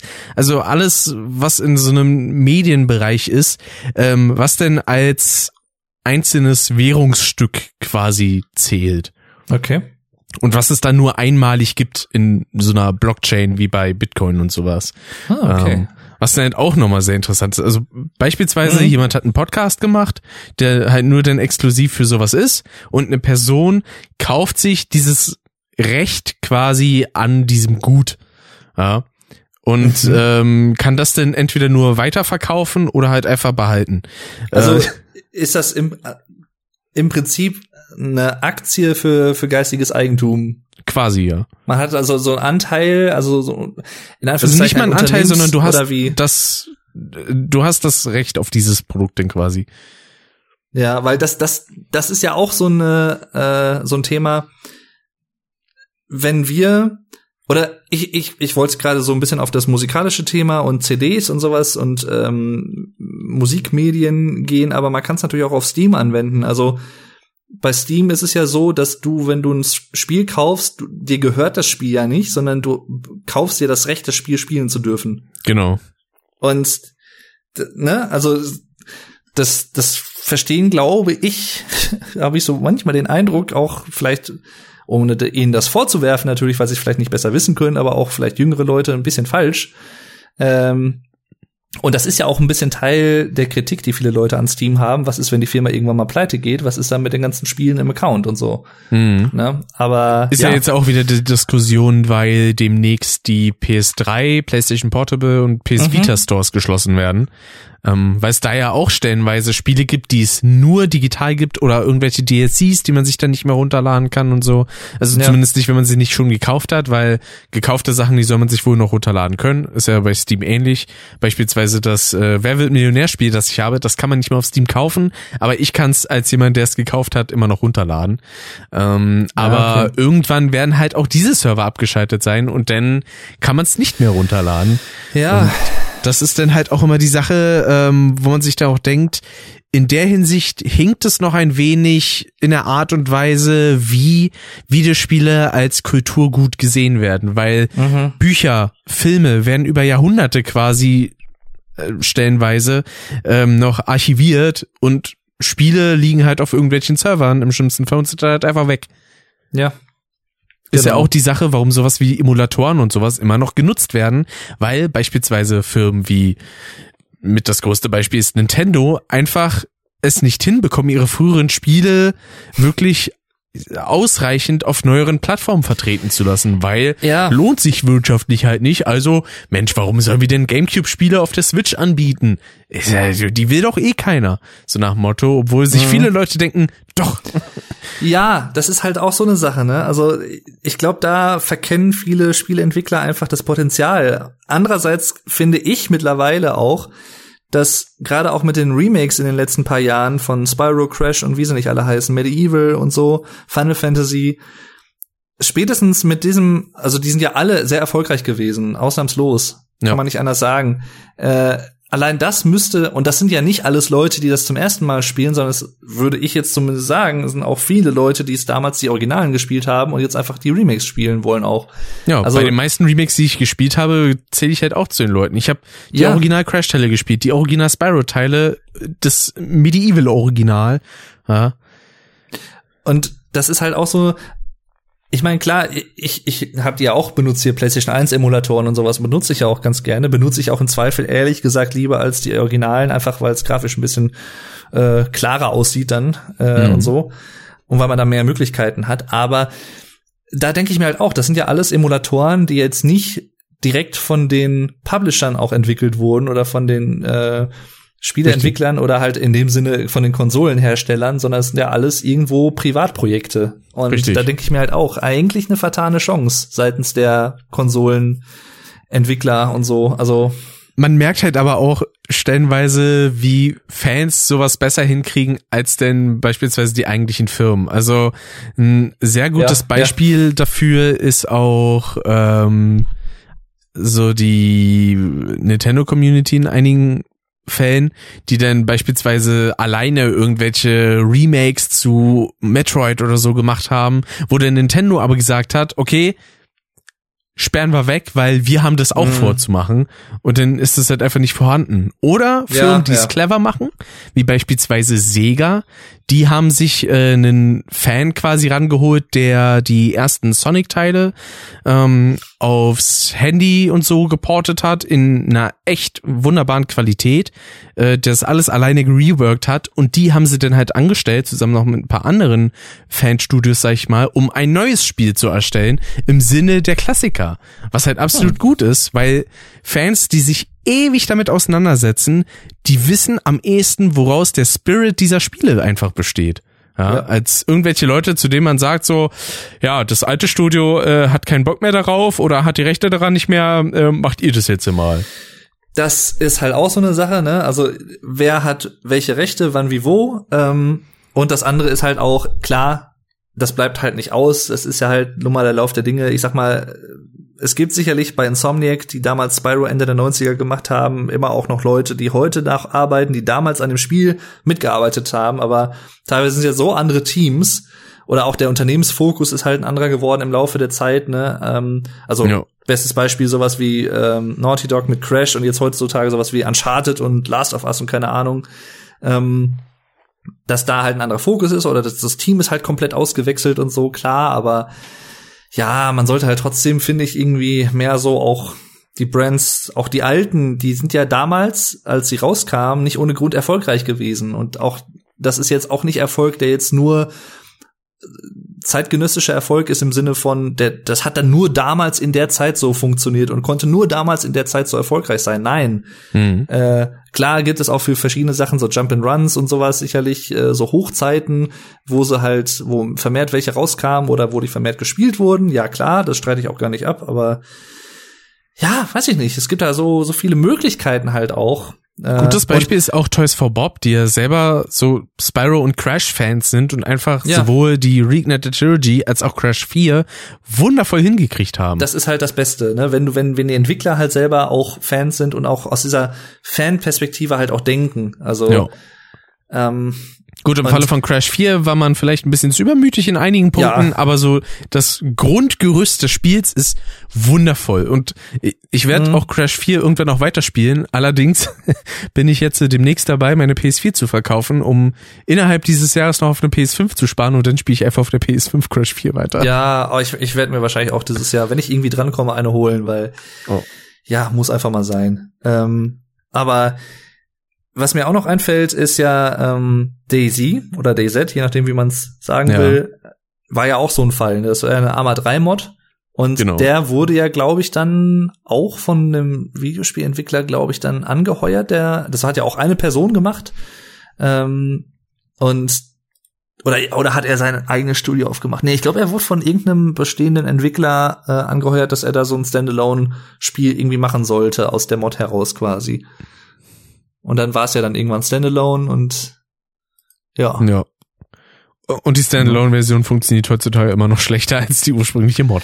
Ja klar, aber an sich finde ich dieses Vorgehen, finde ich halt eigentlich, das sollte eigentlich Standard sein und nicht, ja. dass man irgendwie sagt, oh, da hat jemand eine Mod gemacht und so und wir mahnen den jetzt erstmal ab oder keine Ahnung oder wir gehen da total anti vor als Videospielentwickler. Das ist so oder so kannst du damit eigentlich nur verlieren, weil du im Ansehen der, der Fans, im Ansehen der Spieler halt enorm fällst. Äh, mhm. Und du er, im, im Zweifel erreichst du damit halt auch nicht wirklich viel, weil, weiß ich nicht, wenn es jetzt zum Beispiel ganz schlicht und ergreifend um finanzielle Sachen geht, dass die irgendwie jemanden auf Millionenbeträge verklagen könnten oder so, die Leute, die solche Mods machen und sowas, sind im äh, Normalfall keine Milliardäre, würde ich jetzt mal behaupten. Da ist jetzt auch nicht viel Geld zu holen. Also das ist so, no. weiß ich nicht. Vor allem, wenn es um so Projekte geht, die halt gratis angeboten werden, wie halt eben so Mods für irgendwelche ja, ja. schon existierenden Spiele oder so. Das sind ja, ja, meistens Sachen, die kaufst du nicht. Vielleicht haben die irgendwie einen Link für PayPal oder für Patreon oder so. Aber das genau. war's dann auch und darüber verdienen die halt in den meisten Fällen auch keine Millionen. Richtig. Ja, also deswegen, die, die tun den Entwicklern ja in dem Sinne finanziell gar nicht weh, weil das ist ja auch im Prinzip, auch das wieder so ein Thema, auch, das kann man auch auf andere Bereiche anwenden. Das ist ja kostenlose Werbung im ja. Prinzip. Also das ist so, ist ja genauso wie früher, bevor es Netflix und Amazon Prime und so gab, wo denn ähm, wegen äh, illegalem Streaming quasi die ganzen ähm, Filmfirmen und so was äh, sich ausgerechnet haben, was sie an Verlust gemacht haben, mhm. ohne zu bedenken, dass es in den meisten Fällen vielleicht so gewesen wäre, dass die das ich sage jetzt einfach mal Produkt überhaupt nicht entdeckt hätten, ohne es quasi ja. gratis zu sehen, weil sie sich gedacht hätten, so, das ist es mir nicht wert. Weil ich hatte tatsächlich auch schon des Öfteren so diesen, ähm, ja, ich sag mal, äh, Impuls, dass ich denn bei Freunden oder so einen Film gesehen habe, wo ich vielleicht ganz leichtes Interesse hatte, den mal zu gucken oder vielleicht auch gar keins. Und nachdem ich den Film dann gesehen habe, dachte ich mir, geil, den will ich mir jetzt selber kaufen, ja. Mhm. Weil ähm, nicht jeder, der irgendwie illegal streamt, ist auch ein Kinogänger oder ein DVD-Käufer, sondern die gucken dann manche Sachen auch einfach nur aus Neugier, weil ja, klar. kann man ja machen, ich verliere daran nichts. Richtig. So, ne? Das äh, vergessen immer sehr viele, war ja auch das gleiche damals mit Napster und sowas. Wobei Napster war, glaube ich, auch so Abo-Modellmäßig oder war das Boah, auch illegal? Ja, Napster war schon illegal auch. Also im Sinne Ja. von, dass teilweise Sachen ähm, vor dem eigentlichen Release-Termin veröffentlicht wurden und geteilt wurden. Also ich erinnere mich da halt an Metallica zum Beispiel, ist ja so das bekannte Beispiel dafür, Hm. ähm, dass die halt Napster auch verklagt haben äh, und auch von vielen Fans halt auch sehr viel Häme dafür kassiert haben. Äh, also es gab dann auch Leute, die ihre CDs dann öffentlichkeitswirksam verbrannt haben und ihre Alben von Metallica und so. Das gab's dann halt damals alles. Hm. Aber ähm, ja, ich glaube, da hat sich halt auch im, das hatten wir in einer anderen Folge, glaube ich, schon mal angesprochen, äh, auch im Bereich der Let's Plays. Es hat halt in vielen Bereichen in den letzten Jahren, 10, 15, 20 Jahren einfach ein großes Umdenken auch gegeben, weil Ja. erkannt wurde, dass dass man nicht alle Sachen, und da komme ich auch so ein bisschen aus, so auf meinen beruflichen Bereich vielleicht, in Anführungszeichen, ähm, dass viele Marketing-Sachen, die jetzt kein äh, bewusst betriebenes Marketing sind im Sinne von, ich mache eine Mod, damit ich den Entwickler irgendwie fördern will, sondern ich mache eine Mod, weil das Spiel einfach mehr zu bieten hat aus meiner Modder-Sicht und äh, mache das für die Fans in erster Linie. Aber dass solche Aktionen halt auch kostenloses Marketing, kostenlose Werbung sein können und Ja. dass man, dass man, äh, wie, wie sagt man das, ähm, so Mund-zu-Mund-Propaganda und Mund-zu-Mund-Werbung, die kannst du halt nicht oder in den seltensten Fällen irgendwie in irgendwelche Zahlen fassen. Hm. Und ich glaube, früher war es eher so, habe ich manchmal den Eindruck, dass viele Unternehmen halt hauptsächlich auf wirklich äh, zahlenbasierte Sachen so oder damit auch argumentiert haben von wegen irgendwie ja das äh, weiß ich nicht das schadet uns dann finanziell angeblich und so und aber dann ist irgendwann halt auch gerade auch bei Let's Plays finde ich hat man es sehr sehr deutlich gemerkt äh, von den Entwicklern halt und Spieleherstellern da hat so ein Umdenken gegeben von wegen ja wir tolerieren das dass die halt Let's Plays von unseren Spielen hochladen und sehen das halt als kostenlose Werbung also ne Hm. und auch das, das kann man ja halt auch auf verschiedenste, also gerade auch Musik, Claims auf YouTube, Urheberrechtsclaims äh, bei Musik auf YouTube, so ein großes Thema auch. Ähm, auch da, weiß ich nicht. Ich, ich schaue ja einen amerikanischen YouTuber ganz gerne, Rick Beato heißt der. Das ist ein Musikproduzent aus Amerika, der, ähm, der hat so eine Videoserie, What Makes This Song Great? Und da erklärt er so ein bisschen, der nimmt halt so Songs auseinander. War das auch der, Ja. den du mir geschickt hattest, wo du gefragt hattest wegen der Optik? Ja, ja, genau. Äh, super netter Typ, sehr sympathisch und hatte echt Ahnung. Äh, Pascal, der Rockshop, der kennt den auch, schaut den auch ganz gerne. Und äh, der nimmt halt so bekannte Songs auseinander. Der hat teilweise halt auch dann die einzelnen Spuren, also nur Gesang, nur Schlagzeug, nur Gitarren und spricht dann so ein bisschen, was da irgendwie äh, besonders äh, so geil abgemischt ist oder wie auch immer, was, warum Sachen so groovy klingen und so. Der kann das echt gut erklären und äh, analysieren. Und auch der hat halt teilweise das Problem, dass er halt dann auch Videos, man kennen wir ja alle irgendwo, die selber solche Sachen machen, äh, Content Claims oder ähm, gegen Content Claims hat er ja selber auch nichts im Sinne von, dass die Unternehmen halt Gewinnbeteiligungen haben oder die die Künstlerunternehmen, Ja. äh, die die Künstler äh, Verwertungsgesellschaften dahinter, die ganzen ähm, Plattenfirmen und sowas, dass die halt da mit dran verdienen. Sollen sie ja machen, ist ja deren äh, im Sinne der Künstler zumindest deren Werk und klar haben die Plattenfirmen irgendwie äh, Verwertungsrechte. Ähm, aber sobald es dann halt darin geht, dass irgendwie Videos einfach gesperrt werden, weil Künstler irgendwie alles sperren, was da irgendwie kommt, das ist halt sehr interessant, weil er meint, er hat da mal ein, zwei Videos auch zugemacht, wo er ein bisschen drüber gesprochen hat und er meinte halt, das ist laut seiner Erfahrung in den allermeisten Fällen sind das Künstler, so Legacy-Künstler nennt er die. Also Künstler, die nicht mehr seit Jahren nicht mehr aktiv neue Musik veröffentlichen, sondern immer die alten Hits auf Touren zum Beispiel spielen. Mhm. Ähm, Das sind doch meistens die großen Plattenfirmen, die das dann Das sind- automatisch genau. claimen.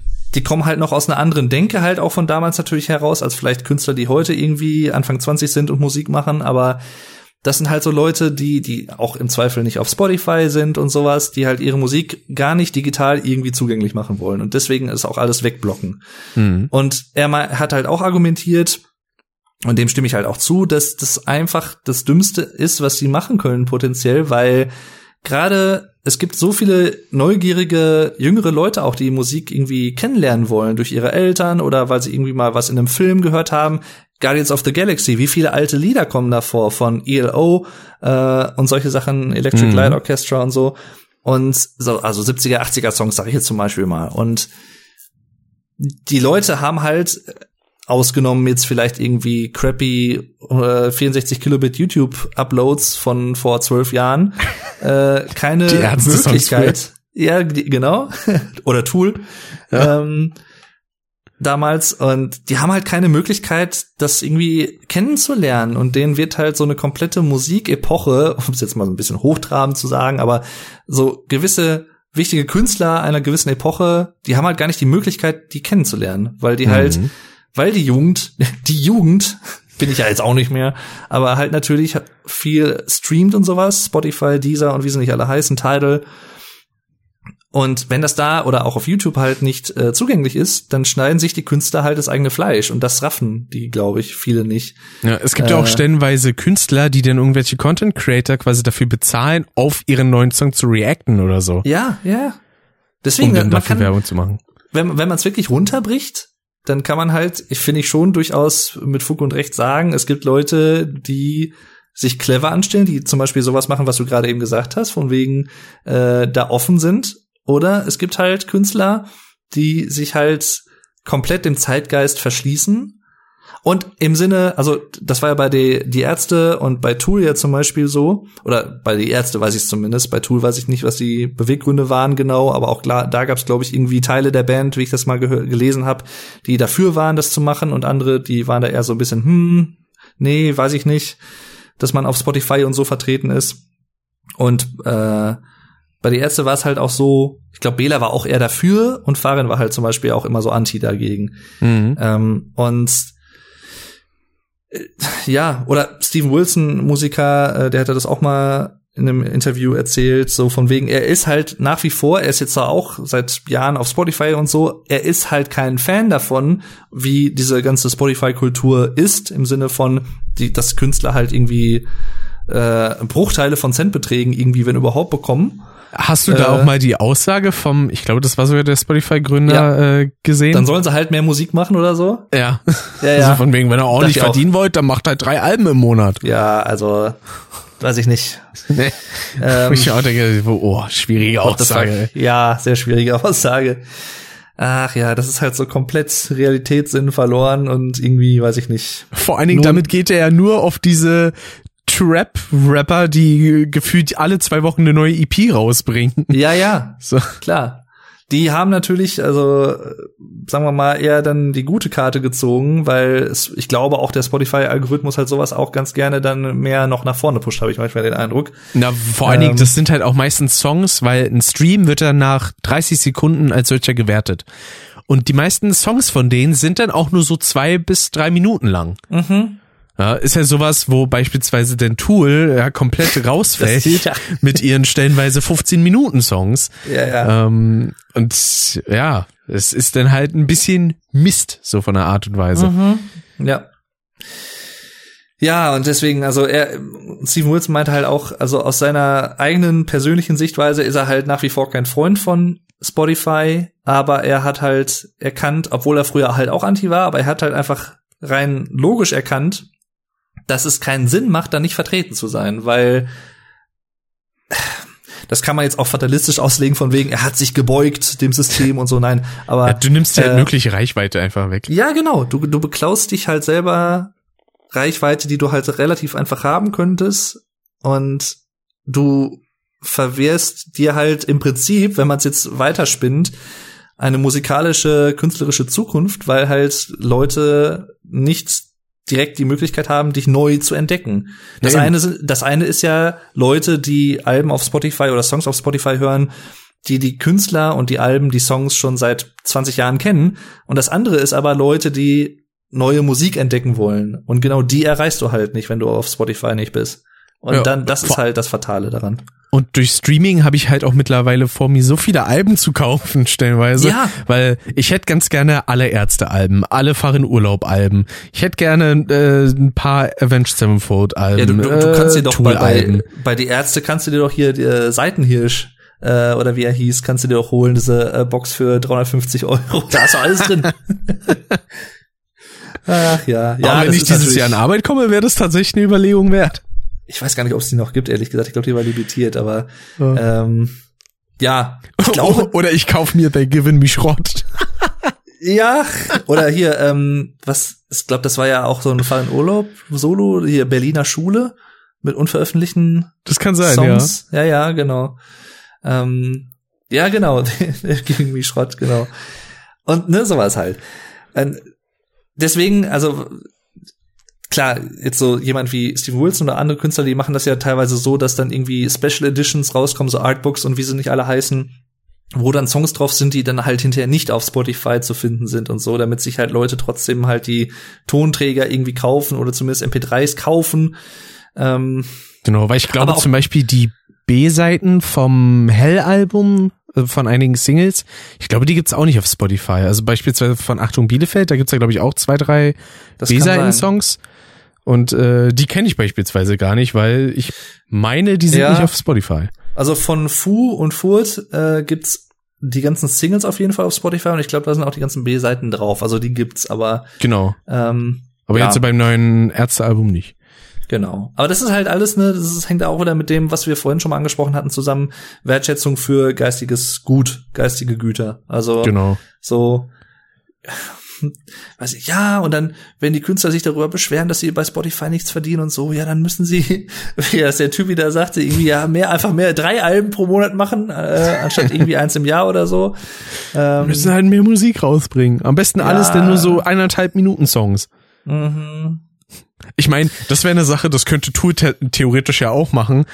Einfach den einen Song immer in so anderthalb Minuten Schnipsel teilen. Ja, ja, ja, eigentlich schon. Ne? Denn ist ein Album irgendwie so 80 Titel lang. Richtig, ja. Was aber auch interessant ist, ich habe, das ist bei manchen Wiederveröffentlichungen von älteren Alben von Jethro Tull oder so, die jetzt irgendwie 40, 50 Jahre alt sind und dann noch mal neu abgemischt wurden, also geremixed in dem Sinne von Steve Wilson halt auch. Da ist halt auch Thick as a Brick gibt's da als Album zum Beispiel. Das sind halt, ist im Prinzip ein 42-minütiger Song, der halt aber verschiedene Abschnitte hat, mhm. äh, die alle auch so irgendwie zwei, drei Minuten lang sind. Und da ist es jetzt auf Spotify auch irgendwie so, dass irgendwie zwei Abschnitte, die damals einzeln waren im Original, jetzt zusammen ein neuer Song sozusagen sind, ein Songabschnitt. Ja. Also, dass man weniger so Einzelsachen auf Spotify hat.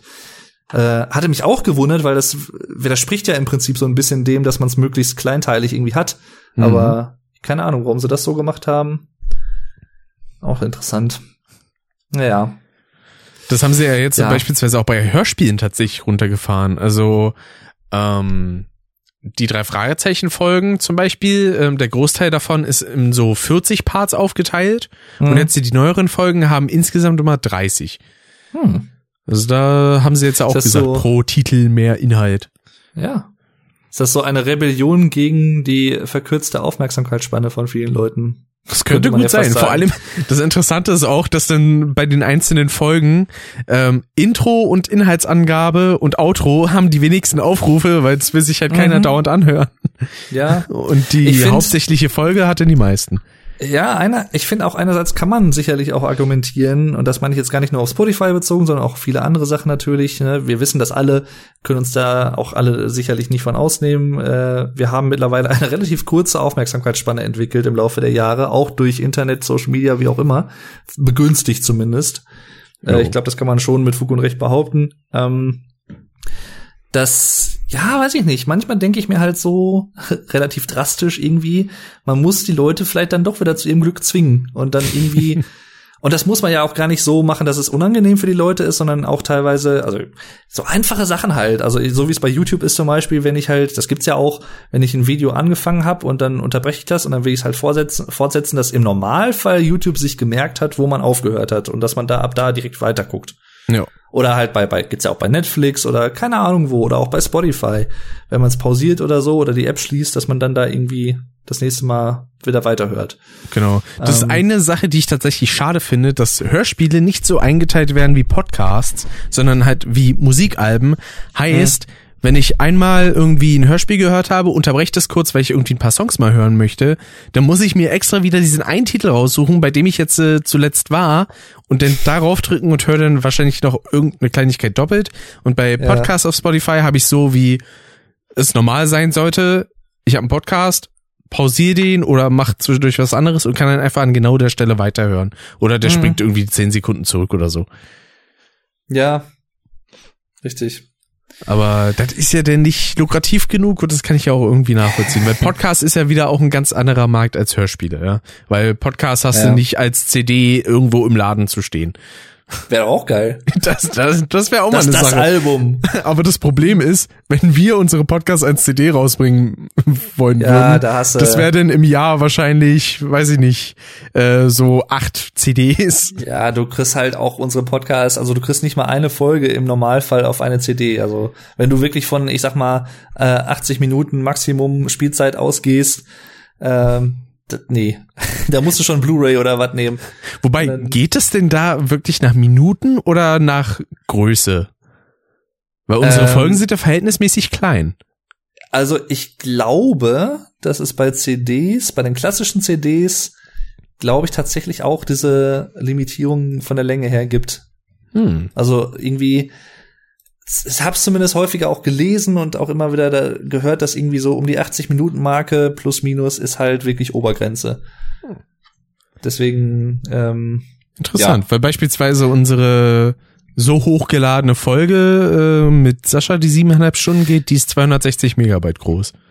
Mhm. Also das ist ja bei, bei, bei dem aktuellen Tool-Album ja zum Beispiel Fear Inoculum, da gibt's ja in der die digitale Version hat ja diese Interludes mit dabei. Mhm. Und die CD-Version ja nicht, weil es halt, weil ich glaube, die Alben, also die Songs so an sich ohne diese Interludes sind halt auch irgendwie 79 Minuten irgendwas, glaube ich, lang, also knapp unter dem Maximum.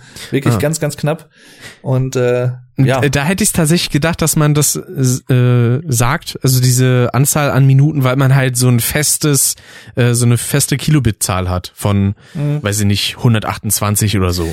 Ja, aber ähm, du hast ja ähm. damals, du hast, damals hast du ja zum Beispiel bei den Schallplatten war es ja auch so, dass du irgendwie Maximum von, ich glaube, 40, 45 Minuten hattest. Also länger hm. konnte es halt auch nicht sein auf be beide Seiten. Deswegen sind ja auch viele 70er-Alben so 40, 45 Minuten lang. Ah. Und dann hat ja irgendwann äh, durch CDs hat man halt Möglichkeiten bekommen, längere Alben zu machen. Dann wurde das eher der Trend, sag ich mal, in der Musikbranche all, etwas allgemein ausgedrückt. Und seitdem es halt Streaming gibt und du diese diese physikalische Barriere im Prinzip nicht mehr hast, ist halt relativ äh, Latten. Aber ja. andererseits hast du halt heutzutage nicht mehr so diesen Trend, was ich persönlich irgendwie schade finde, weil ich, ich höre Alben immer sehr gerne auch als so Komplettwerk teilweise, wenn ich die Zeit habe, wenn ich mal irgendwie spazieren gehe oder so. Ja, ähm, dass das du hast ja seit einigen Jahren spätestens seit Streaming, aber auch eigentlich schon seit MP3s aufgekommen sind Anfang der 2000er übrigens eine deutsche Erfindung, ja. deutsche Entwicklung. Ähm, diese Playlist-Mentalität halt mehr. Ah, schön, so genau das Wort ist mir auch eingefallen, ja. Ja, ja. Und es gab auch eine Zeit, wo ich da auch sehr anti gegen war, weil ich halt, ich habe ja auch noch irgendwie, ich glaube 350, 60, 70 CDs hier rumstehen und so und auch kaufe mir auch nach wie vor Special Editions. Ähm, weniger die normalen CDs mittlerweile. Da bin ich tatsächlich irgendwie eher so zu Spotify übergegangen und mach mir da irgendwie äh, da kann man ja auch die Alben in die Bibliothek packen, indem man da so ein, zum Beispiel auch so ein Herz vergibt und sowas gibt's ja da alles. Genau. Und ähm, aber auch selbst da höre ich halt dann auch meistens die Alben komplett. Oder wo ich halt auch mittlerweile tatsächlich äh, auch so dieser Playlist-Mentalität, weil es halt irgendwo auch praktisch ist, verfallen ist. Vor allem, wenn man viele verschiedene Sachen irgendwie hören will und halt nicht ein komplettes Album von einer Band ich habe mir ja für jedes Jahrzehnt zum Beispiel so eine eigene Playlist gemacht. Oder ich habe jetzt, die ich jetzt sehr, sehr häufig momentan höre, so eine Good Vibes Playlist habe ich die genannt, Good Vibes Music, wo ich mhm. so so ab Abtempo Songs drin habe oder halt so, weiß ich nicht, so Songs, die, die mich so ein bisschen äh, weiß ich nicht, wenn ich irgendwie gute Laune habe oder so, die ich dann einfach hören kann, die gut dazu passen und so und äh, ja, das äh, macht halt auch irgendwie Spaß. Oder das ist halt auch so Sachen, die ich auch zum Duschen oder was mal höre für Deswegen, bei mir nicht. sind das beispielsweise auch zwei verschiedene Sachen. Wenn ich ein ganzes Album höre, dann geht's mir darum, dass ich das erleben möchte. In dem Kontext, wie es der Interpret quasi so mhm. geschaffen hat. Wenn es mir aber nur darum geht, so, ey, ich will jetzt einfach ein paar geile Songs hören, dann gehe ich halt in meine Playlist, suche mir die entsprechenden Songs raus. In den meisten Fällen höre ich momentan am meisten Ärzte und Avenged Sevenfold ähm, und äh, baller mir das denn halt durch. Ja, und mhm. wenn ich dann sage, okay, ich entdecke dann auch irgendwie einen neuen Interpreten für mich, dann höre ich in den meisten Fällen auch dann direkt die ganze Diskografie durch und gebe mir denn dieses Erlebnis, sag ich mal. Ja. Ja, ich, ich habe da, ich hab da so eine versucht, so eine Brücke zu schlagen, auch beides so ein bisschen zu kombinieren. Müsste ich eigentlich auch mal wieder machen.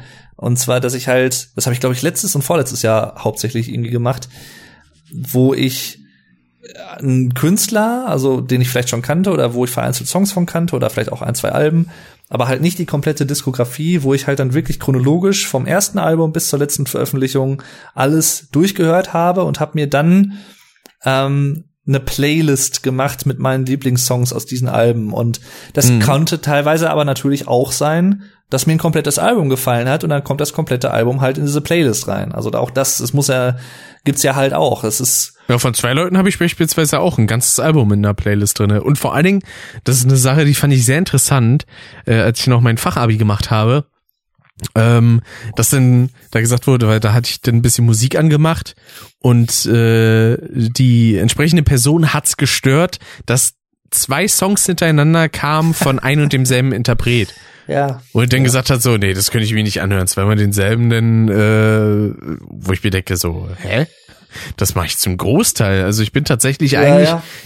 immer in so einer Band oder Interpretenmut, sag ich jetzt mal, mhm, mh, mh. dass ich dann sage so, ich habe jetzt gerade Bock auf das und hör mir jetzt von dem drei Songs ja. hintereinander an, die ich in meiner Playlist habe. Ich habe ähm, meinen Playlists die ganzen Songs auch immer so angeordnet, dass von einem Interpreten alle Songs, die ich drin habe, hintereinander laufen.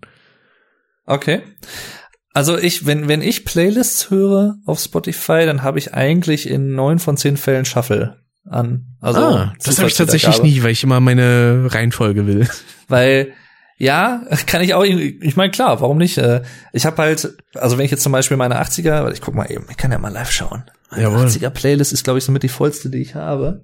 Hätte ich, also wenn man mir das vor fünf, sechs Jahren gesagt hätte, ähm, da war ich nämlich noch so, ich will nicht sagen, Nö, ja, aber auch jetzt was 80er anging, da war ich halt noch nicht so auf diesem Trip irgendwie. Ach so, stimmt. Ähm, oder da hatten die ja noch keine Instrumente, da mussten die auf Ohren rumhauen. Nee, da war ich nicht so, ach, weiß ich, da war ich halt auch so ein bisschen so, ach, das ist, na, das 80er Zeug, das interessiert mich irgendwie nicht, also altbacken und so. Mm -mm. Und dann habe ich aber irgendwie, ich glaube, so blöd das auch klingt, aber teilweise zumindest auch durch ähm, Speedruns und also von GTA Vice City, wo ja auch das, was in den 80ern spielt und wo ich damals halt auch schon die Musik geil fand, die in den Radio, auf den Radiostationen da gelaufen ist. Es ist ja halt echte Musik aus den 80ern, Hits und so. Run to You, Brian Adams und wie sie alle heißen. Ähm, und da habe ich dann, da ist das in mir so ein bisschen aufgekeimt und dann habe ich halt so den Entschluss gefasst, darauf basierend, glaube ich, ich mache für jedes Jahrzehnt eine eigene Spotify-Playlist und am meisten höre ich tatsächlich die 80er-Playlist und die 2000er-Playlist, glaube ich, so ja. im Großen und Ganzen. Krass. Ähm, und das, das Geile ist halt auch jetzt für die 2020er, also für dieses Jahrzehnt, was jetzt ja noch relativ neu ist, ähm, wenn ich da jetzt zwischendurch mal irgendwo was aufschnappe im Radio einen neuen Song, das kann ja auch, muss ja nicht immer Rock oder was sein, gibt's auch Pop-Songs, die ich äh, sehr, sehr mag, ähm, die packe ich halt einfach in die Playlist und dann, äh, ja, die, die würde ich vielleicht in, in, unter anderen Umständen, wenn es das nicht gäbe oder so, oder ich das nicht machen würde, halt in, in acht Jahren von jetzt, 2029, hätte ich halt komplett wieder vergessen, dass es die überhaupt gibt und dass ich die eigentlich mochte. Ja. So, und deswegen, deswegen das, das finde ich Seit cool. letztem Jahr müssen ja dann auch eigentlich die ganzen Radiostationen ihre äh, Einspieler verbessern. Mhm. Dass sie dann sagen so, das Beste aus den 80ern, 90ern, 2000ern, 2010ern ja. und von heute. Genau. Also ich habe jetzt 90er, 80er, 90 80er Playlist. Da kommt auch relativ regelmäßig Neues dazu tatsächlich, was ich da immer noch dazu packe. Mhm. Äh, aktuell 417 Songs, 31 Stunden und drei Minuten Spielzeit. Und äh, die, da, da habe ich halt immer Shuffle an. Und dann, ich glaube, die 90er, oh, oh, okay. Ich habe nichts gesagt, die 90er ist sogar noch voller. 547 Songs, 41 Stunden, 4 Minuten. Die 2000er Okay, ja, ist klar. Die 2000er Playlist, 1376 Songs, 103 oh. Stunden und 18 Minuten. ähm, das hätte ich jetzt, äh, gut, irgendwo, das ist halt das Jahrzehnt, in dem ich halt bewusst Musik irgendwie angefangen habe zu hören. Ergibt dann irgendwo Sinn, aber hätte ich jetzt ehrlich gesagt nicht gedacht. Ich hätte jetzt gefühlt gedacht, dass die 80er am vollsten ist. Und naja. meine Playlists wirken da neben mega mickrig. So meine deutsche Playlist, 280 Songs mit 17 Stunden und 42 Minuten meine internationale Playlist 245 Songs mit 17 Stunden 40. 2010er habe ich 792 Songs, 63 Stunden und 36 Minuten, ist auch nicht schlecht. Und so die 2020er, Songs, die du da insgesamt drin hast, kenne ich noch nicht mal. Ja, und die 2020er, ja, pass auf. Die 2020er Playlist, die ja noch relativ jungfräulich ist, äh, 400 Songs, 31 Stunden und 11 Minuten. Alter. Ich weiß auch nicht, ja, ich weiß auch nicht, wo die alle herkommen. Also Abwechslung äh, ist auf jeden Fall geboten. Ja, wobei ich sagen muss, auch gerade ab den 90ern aufwärts, gerade auch 2000er, da sind halt teilweise auch komplette Alben drin. Daher kommt das halt auch so ein bisschen, weil ja. ich da, da gibt's halt auch viele Alben, die ich halt von vorne bis hinten auch echt geil finde, muss ich sagen. Also und äh, dann dazu kommt halt auch, dass viele Einzelsongs, die ich irgendwie von Künstlern geil finde aus den 80ern, da habe ich mir halt noch nicht die kompletten Alben mal angehört. Das ist auch noch so ein Vorhaben, was ich auch noch irgendwie hab. Mhm. Ähm, da kommen dann sicherlich auch noch mal irgendwie auch hier und da komplette Alben dazu, könnte ich mir vorstellen. Da wird's halt noch mehr. Aber ja, es ist halt schon schon echt heftig. Ich habe schon überlegt, ob ich mir irgendwann mal so eine die ultimative Playlist mache, wo ich halt alle Playlists in eine noch mal fusioniere. Das habe ich ja früher gemacht. Ich hatte damals nur eine Chaos-Playlist, da habe ich alles drinne gehabt und das dann auch von der Reihenfolge immer nur so gehabt, wie ich es dann hinzugefügt habe. Mhm. Und dann habe ich halt irgendwann angefangen, zwischen Deutsch und international zu trennen. Und seitdem ja. habe ich halt die beiden Playlists. Aber es ist bei mir tatsächlich, also dadurch, dass ich diese Playlist halt angelegt habe, ist es halt bei mir tatsächlich so geworden. Früher war es auch eher so, das habe ich zwar auch immer noch, aber es ist weniger, glaube ich, mittlerweile geworden, tatsächlich in den letzten ein, zwei Jahren.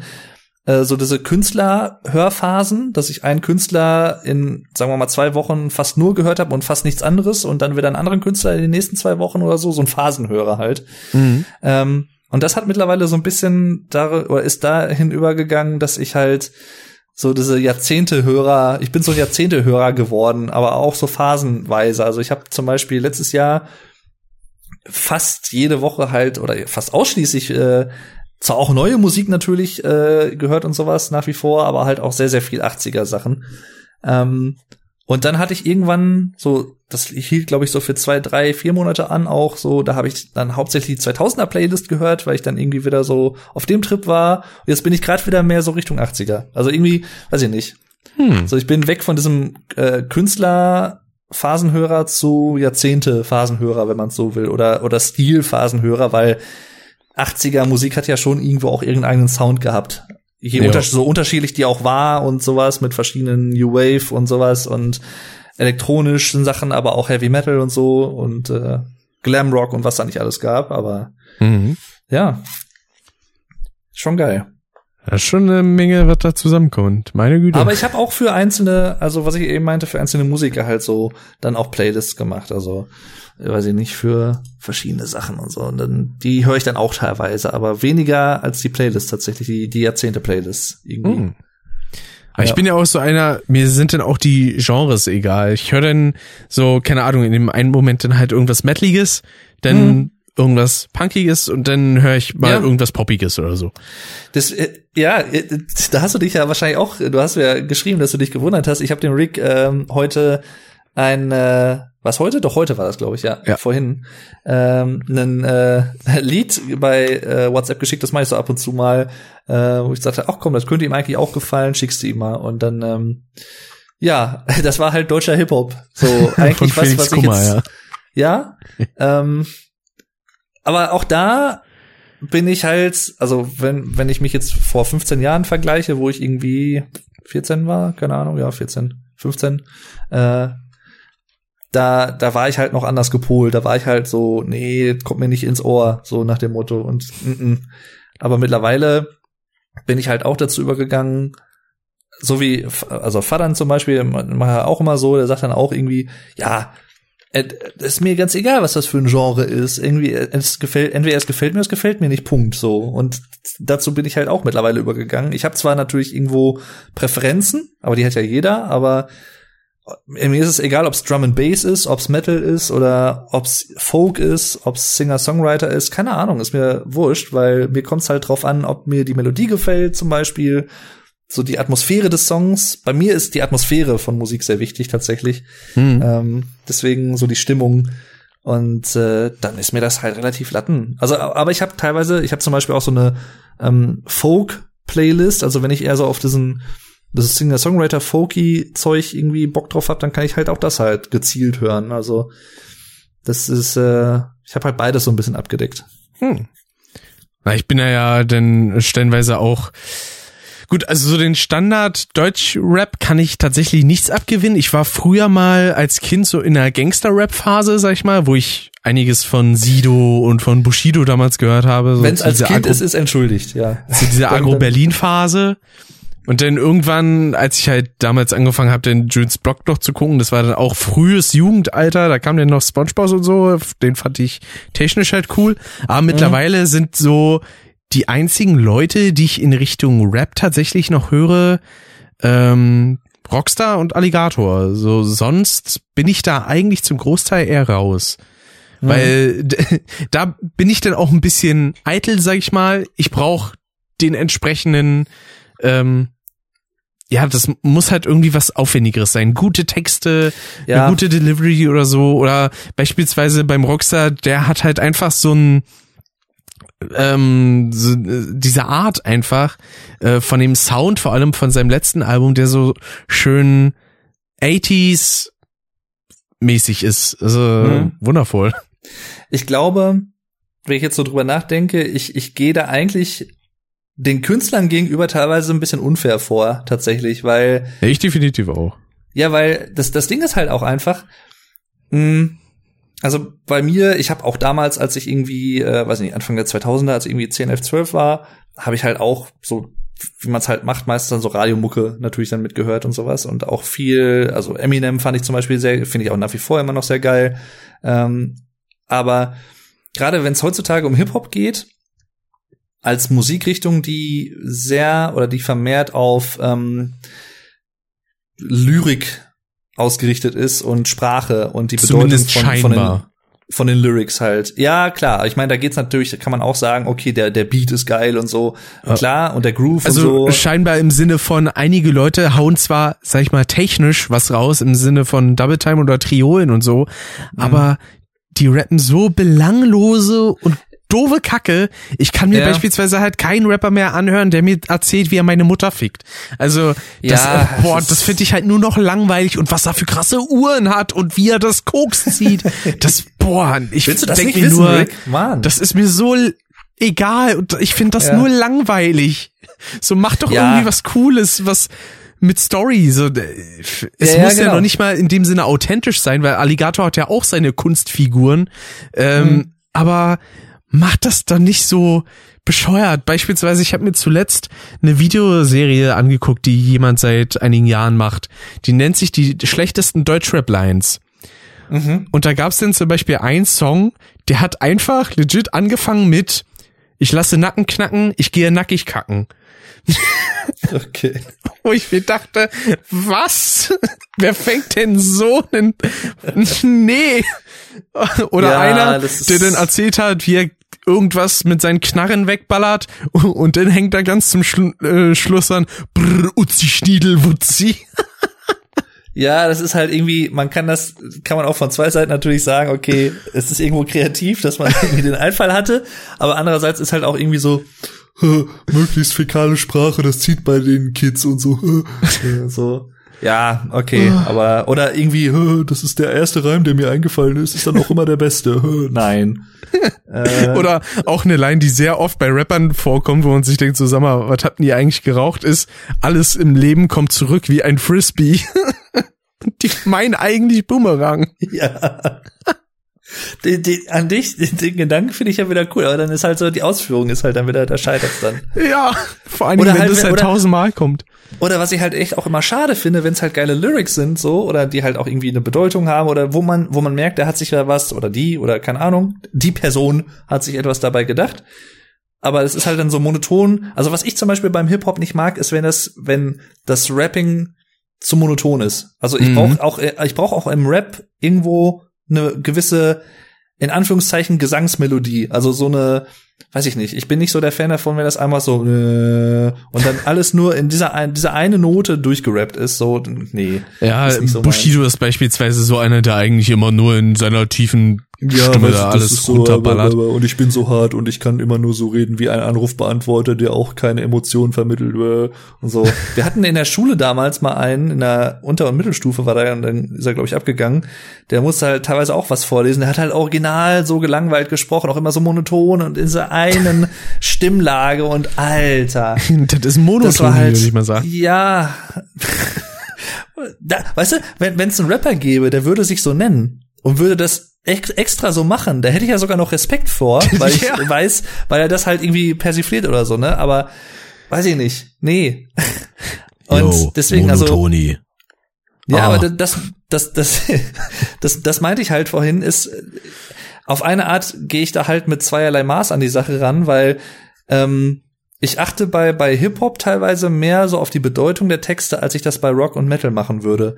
Ah. Ähm, Krass, bei mir ist genau, äh, also stellenweise umgekehrt. Weil, also ich meine, auch bei, bei Rock und Metal äh, achte ich schon auch drauf, um, um was geht's da in etwa, oder manchmal weiß man es ja auch nicht, ne? Ähm, und man hat so aber seine eigene Interpretation und das ist ja auch alles gut und schön und das ist ja auch irgendwie cool. Das find, das mag ich ja auch an Musik und an Texten, dass man halt die Sachen, dass es nicht die eine richtige Interpretation gibt, selbst wenn der Künstler eine hat, heißt es nicht, dass der, der Hörer dieselbe haben muss. Vor allen Dingen, es gibt einem einfach auch noch eine andere Ebene, wie man diesen Song Ja. genießen kann, weil es gibt Songs, Ja, genau. bei denen also beispielsweise habe ich das halt auch oft mit irgendwelchen Rock- oder Metal-Songs, die finde ich erstmal vom Sound einfach nur mega geil. Mhm. Guck auch dann mal in die Lyrics und verstehe, was man damit so sagen will und denk mir denn, das ist ja einfach noch krasser. Ja, Freue mich denn einfach mega. Richtig, ja. Und äh, aber ich glaube trotzdem, so tendenziell bin ich dann immer noch so ein bisschen anspruchsvoller, was so Hip-Hop und sowas angeht. Also wenn, wenn das da halt dann irgendwie, ich meine, ne, Standardbeispiel ist halt, wie du meintest, halt auch so Gangster-Rap und sowas, das ist, nee, das kommt mir halt echt nicht ins Ohr. Also, Ja, ist halt so das Langweiligste, was man in der Hinsicht bringen kann, weil Ja. jeder kann halt über Waffen weißt du, der, der, der, der Lolly ist halt auch schon seit 20 Jahren so weggelutscht. Also, das ist so, Vor allem, das ist dann halt auch wieder äh, gesellschaftstechnisch wieder so eine Sache.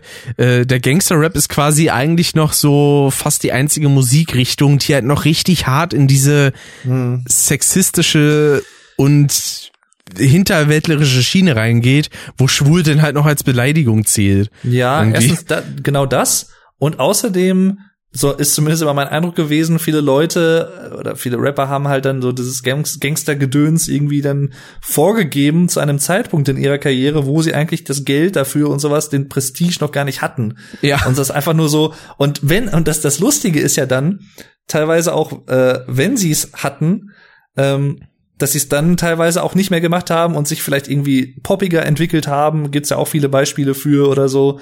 Äh, weiß ich nicht, wo ich mir auch so denke, ja, jetzt jetzt könntest du das äh, sogar argumentativ irgendwie untermauern, dass du halt das Geld hast und so und den Einfluss, keine Ahnung.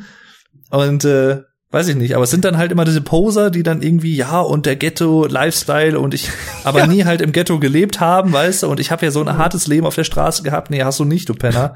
Vor allem, die Äh. meisten fangen halt erst an von der Straße zu rappen, wenn sie den Erfolg Ja. haben, dann reden sie davon, Ja, ja, wie, viel, genau. wie krass viel Kohle und Autos und äh, Drogen sie haben.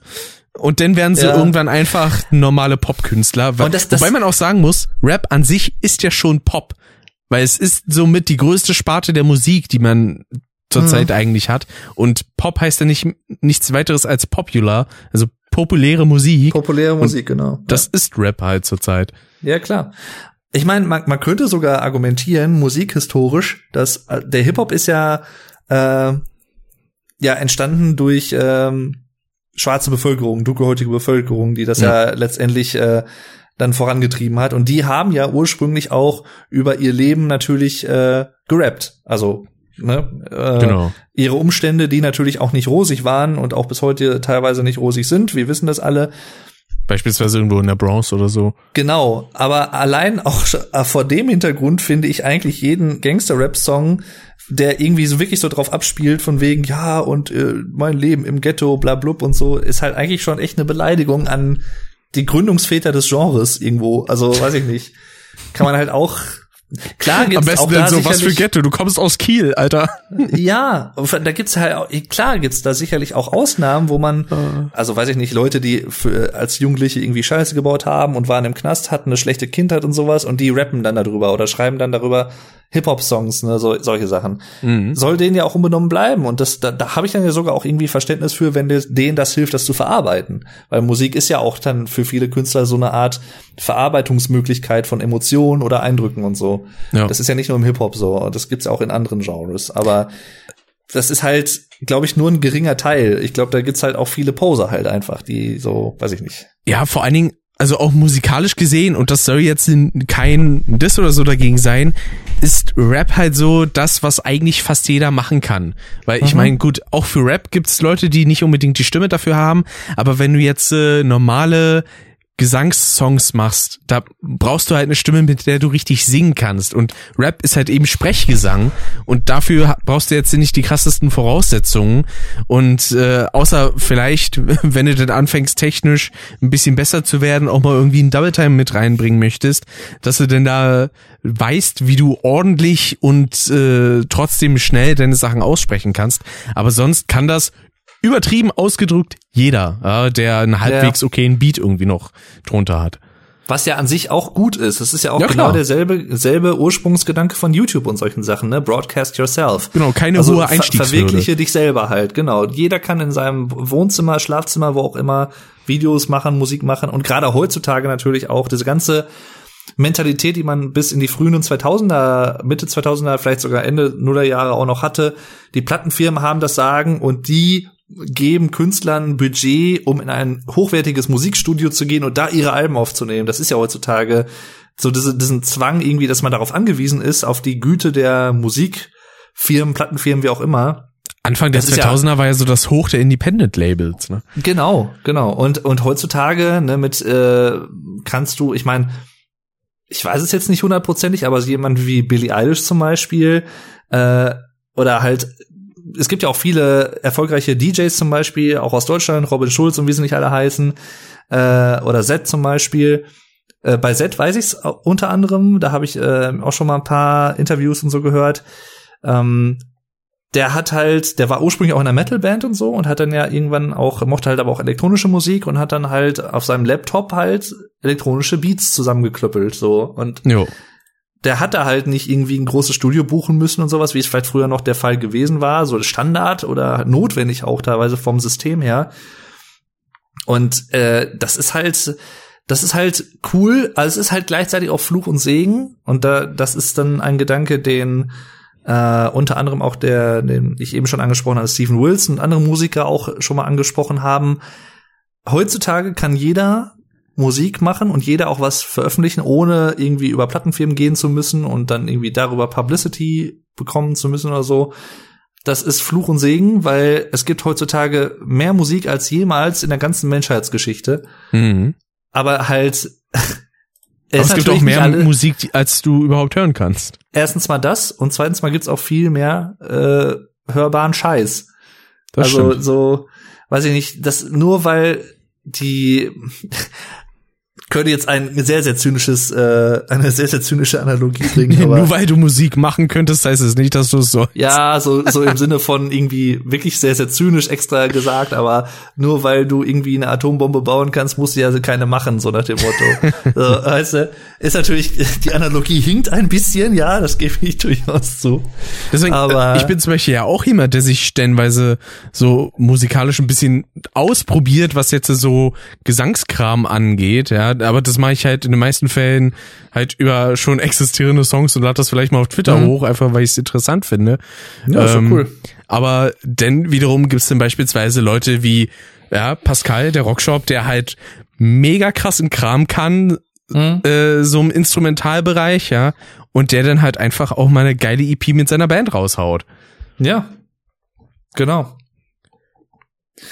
Und das ist auch gut so, dass da mittlerweile so die Hürden halt äh, so niedrig sind. Deswegen im, im, im Großen und Ganzen finde ich das halt gut, dass die Hürden so niedrig sind. Also es ist halt immer, finde ich persönlich, mehr auf der positiven als auch auf den, als, also, als auf der negativen Seite. Klar, das immer für und wieder, wie ich gerade schon sagte, und da gibt's auch noch andere Aspekte sicherlich, die da reinspielen, aber ähm, ja, im Großen und Ganzen äh, eine gute Entwicklung, was das angeht. Und auch da ist es wie allgemein im, im Internet ähm, die Technologie oder die Möglichkeiten selber sind neutral, also sind weder positiv noch negativ, noch irgendwie gutwillig, böswillig, wie auch immer, sondern es kommt halt darauf an, wie man es nutzt. Mhm. Und, und welche Leute das mit welcher Intention nutzen. Das ist halt so. Aber es gibt ja auch viele Leute, die dann irgendwie sagen, ja, und die ganzen äh, weiß ich nicht, irgendwie, wenn man es jetzt wirklich ganz allgemein sagt, ja, das Internet und dann kann ja jeder irgendwie seinen Scheiß daraus blasen und so und seine Meinung und bla blub und sowas. Ja, aber da kann halt das Internet in dem Sinne nicht direkt was für, sondern irgendwo muss da auch so eine Art Medienumgangsbewusstsein irgendwie auch bei Leuten vorhanden sein oder zumindest sich auch entwickeln, dass nur weil man die Möglichkeit hat, irgendwie was rauszuposaunen, dass es nicht unbedingt immer sinnvoll ist, es zu tun. Auch da ja. Deswegen gibt es auch Leute, die Social Media Teams haben, statt selber irgendwas rauszutwittern, ja. weil sie vielleicht nur Bullshit labern würden. Auch da, also ich ganz früher, so um Abi-Zeit und sowas rum, also vor zehn Jahren, jetzt genau zehn Jahre tatsächlich, ähm, da war ich auch noch teilweise ein bisschen anders gepolt, wenn ich irgendwie einen Artikel oder irgendwas gelesen hatte und das hat mich irgendwie dann so angepisst, dann hatte ich so diesen Drang, ach komm, da schreibst du jetzt einen Kommentar drunter auch oder so wie viele andere. Mhm. Oder äh, du, du meldest dich zu Wort und tust deine Meinung kund. Ja.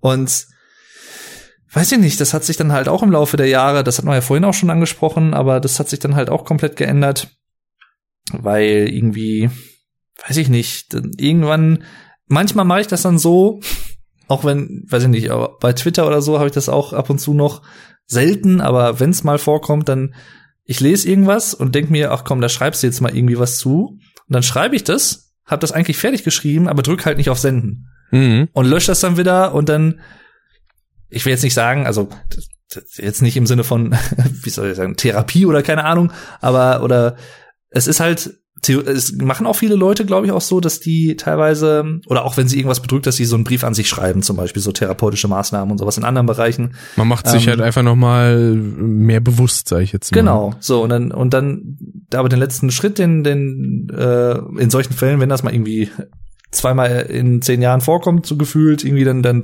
schreibe ich es halt nicht oder ich schreibe es dann halt, aber send's halt nicht ab und dann ist halt auch gut. Dann ja. ist das jetzt, fühlt sich dann auch nicht schlecht an oder so, dass ich dann das nicht in die Welt hinausgetragen habe, meine ultra wichtige Meinung zu irgendwas. ähm, ja, deswegen, also aber das muss man, ich glaube, das müssen halt, ich musste das irgendwo lernen, aber ich glaube, das geht halt vielen so oder vielleicht sogar den meisten, die irgendwie Online-Medien nutzen. Habe ich so den Eindruck manchmal, von dem, was ja, ich so klar. mitbekomme. Also, da muss man ja auch lernen, sich selbst so ein bisschen zu reflektieren und einfach auch dadurch denn kennenzulernen, was einem, was da so die Grenzen sind, die man vielleicht auch ja. äh, nicht überschreiten sollte, was man da jetzt so großartig schreibt. Ich habe manchmal auch irgendwie Tweets, die ich denn äh, dann in den meisten Fällen schon abgeschickt habe, aber die ich dann im Nachhinein nochmal lösche, weil da vielleicht auch irgendein Quatsch auch mal drinne stand. Ähm, Wichtig ist halt, dass man sich dem Ganzen bewusst ist. Ja, mein, dass man im Allgemeinen jetzt, das äh, klingt jetzt ein äh, bisschen äh, theatralischer als es gemeint ist, aber Fehler machen ist an einigen Stellen halb so wild, solange man sie erkennt und danach berichtigt. Mhm. Ja. Ja. Auch wenn es jetzt sehr großtrabend klingt. Ja, aber ist ja, ich meine, letztendlich äh, ist das ja so, würde ich auch zumindest sagen. Also. Apropos großtrabend, sag mal. Du warst ja auch in letzter Zeit viel zu Fuß unterwegs, ne?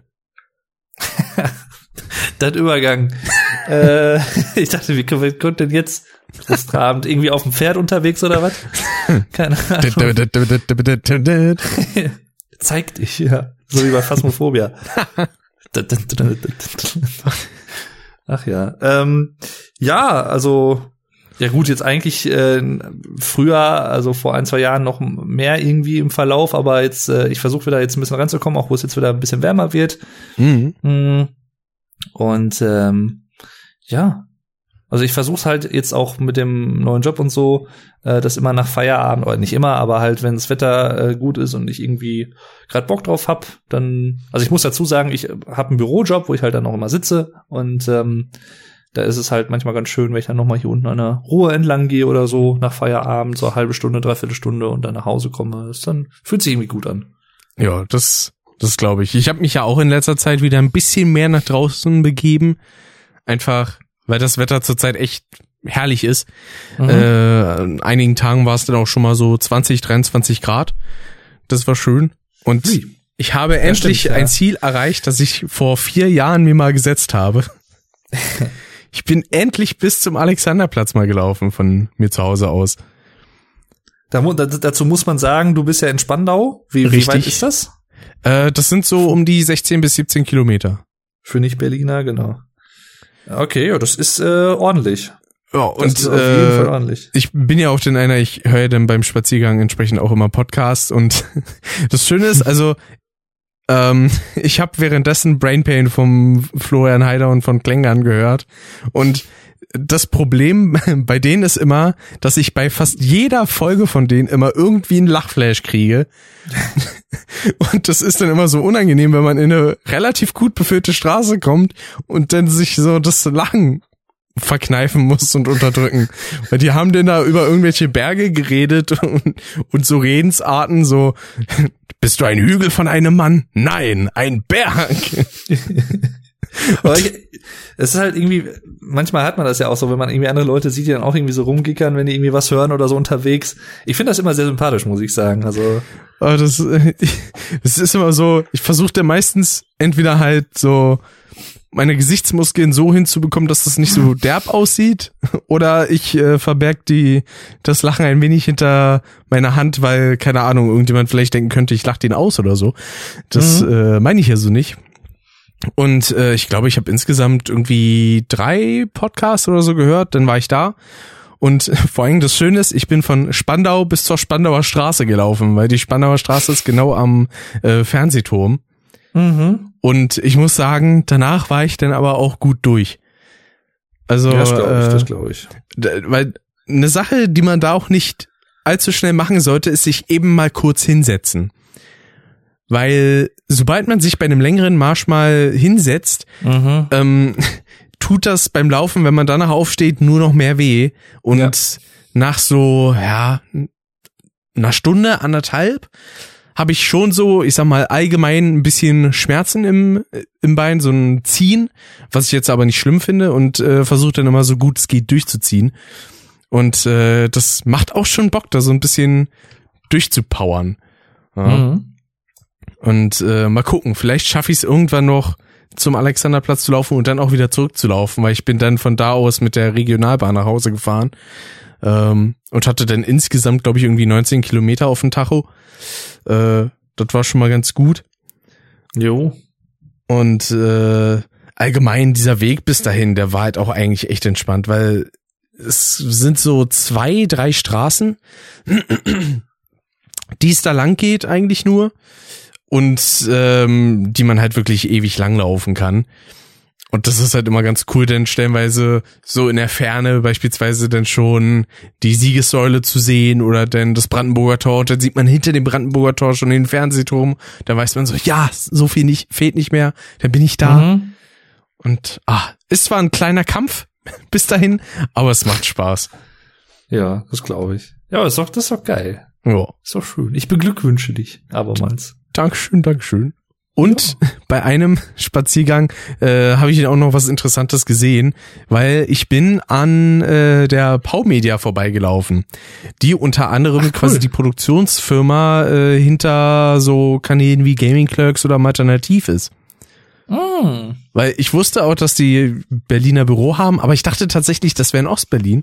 Und dann äh, bin ich halt in Charlottenburg da rumgelatscht und hab dann gesehen so, ach, cool. Vor allen Dingen, interessanterweise ist da auch das äh, Kanallogo von Musician dran, obwohl der Mhm. mit Berlin ja eigentlich nichts am Hut hat, der wohnt ja in Hamburg. Ähm, aber das fand ich voll cool. Dachte ich so, was? Cool. Einfach mal dran vorbeigelaufen. Nice. Vielleicht Ja. sollte ich mich im Laufe meines Lebens mal bei denen irgendwie als äh, Mediengestalter oder so bewerben. Weißt du auf jeden Fall, wo ich geil. denn hinfahren muss. Ja, das wäre doch der Hammer. Das eigentlich echt mal machen. Ja. Ah. Aber mal cool. schauen. Als nächstes steht erstmal eine Maßnahme an, äh, bei der ich dann auch ein Tablet kriege, coolerweise. Und äh, dann mal gucken, ob so das was doof, mit eine dem Maßnahme. kleinen äh, Job da wird, den ich so theoretisch in Aussicht habe, ob das was wird, mal schauen. Es wird dann noch die Zeit zeigen, aber ja. Mhm. Davon hattest du mir auch erzählt, glaube ich, ne?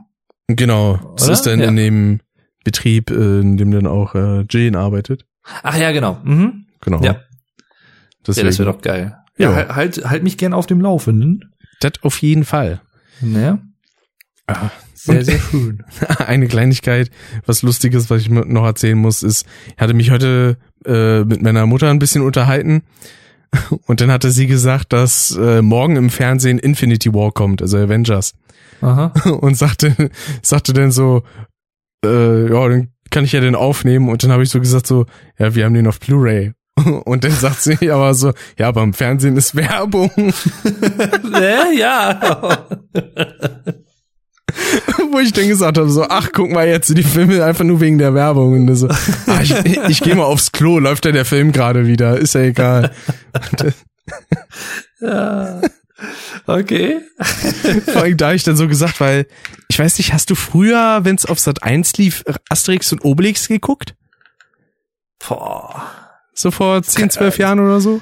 Ja, kann sein. So ab und zu mal. Du, du meinst jetzt die Filme oder was meinst du? Genau.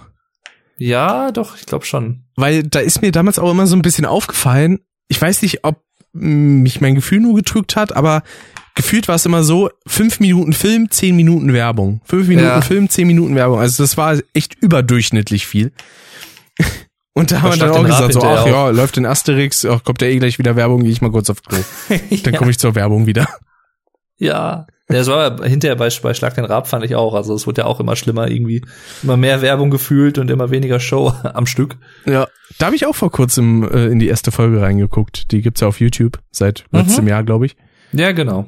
Die habe ich Ah. letztes Jahr habe ich ja die ganzen Schlag den Rab Folgen alle äh, durchgeschaut im Homeoffice nebenbei. Also durchgesch also nebenbei laufen lassen. Mhm. Äh, natürlich. Ähm, ja. War, war schön, war schön. Aber da Ja. gab's ja dann noch was anderes, was meine Mutter vor einiger Zeit gebracht hatte. Was, was war es nochmal? Ach genau, da hat sie gesagt, ich bin kein Alkohol getrunken und hab Auto gefahren. Ja, ja, Deswegen so eine Versprecher sind immer herrlich und dann lachen wir uns da immer kaputt. Das ist schön. ja. Aber ich hatte gestern, vor, vor drei, vier, fünf Tagen hatte ich auch so einen geilen, was war das denn? Ja, so, so ein Frackhessen-Ding. Ähm, fällt mir nicht mehr ein. Scheiße. Hm. Muss ich mal aufschreiben. Ah, ja. Schön, Ach, schön, die- hör mal. Die ganzen fränkischen Sachen sowieso Maché. Ich sage dir, du, ich sage dir.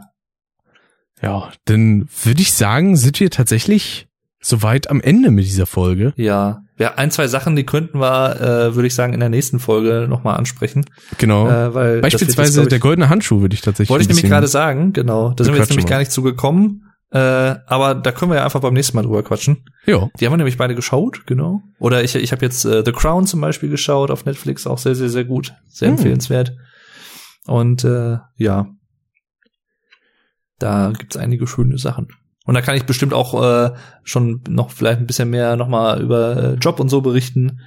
Äh, Gerne, ein, zwei gerne. Sachen erzählen vielleicht, mal gucken. Ist ja immer das, das äh, Unternehmensgeheimnis wahren, aber äh, ja, so allgemein kann man ja da sicherlich ein, zwei Sachen mal erzählen, Ja, was so allgemeine Tätigkeiten oder so was, sind. was ich da so mache. Genau. Der ist ja eigentlich immer ganz spannend immer.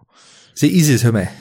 Ja, dann Alles klar. Äh, freuen wir uns, äh, wenn euch diese Folge gefallen hat. Ja, Mhm. freuen Oh, uns, wenn ihr beim nächsten Mal wieder einschaltet.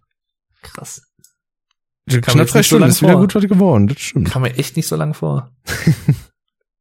ah, ich mag's. Hat ja Spaß gemacht. Ja, die Zeit vergeht Oh, mal wieder wie im Flug. Wir hatten natürlich auch jetzt so die erste Stunde, anderthalb, ein bisschen ernstere Themen und so, aber Ja. muss ja auch einfach mal sein, ne? Ja, genau. Also, und dafür hatten wir dann zum Rauskommen so die lockeren, leichten Themen. Ja.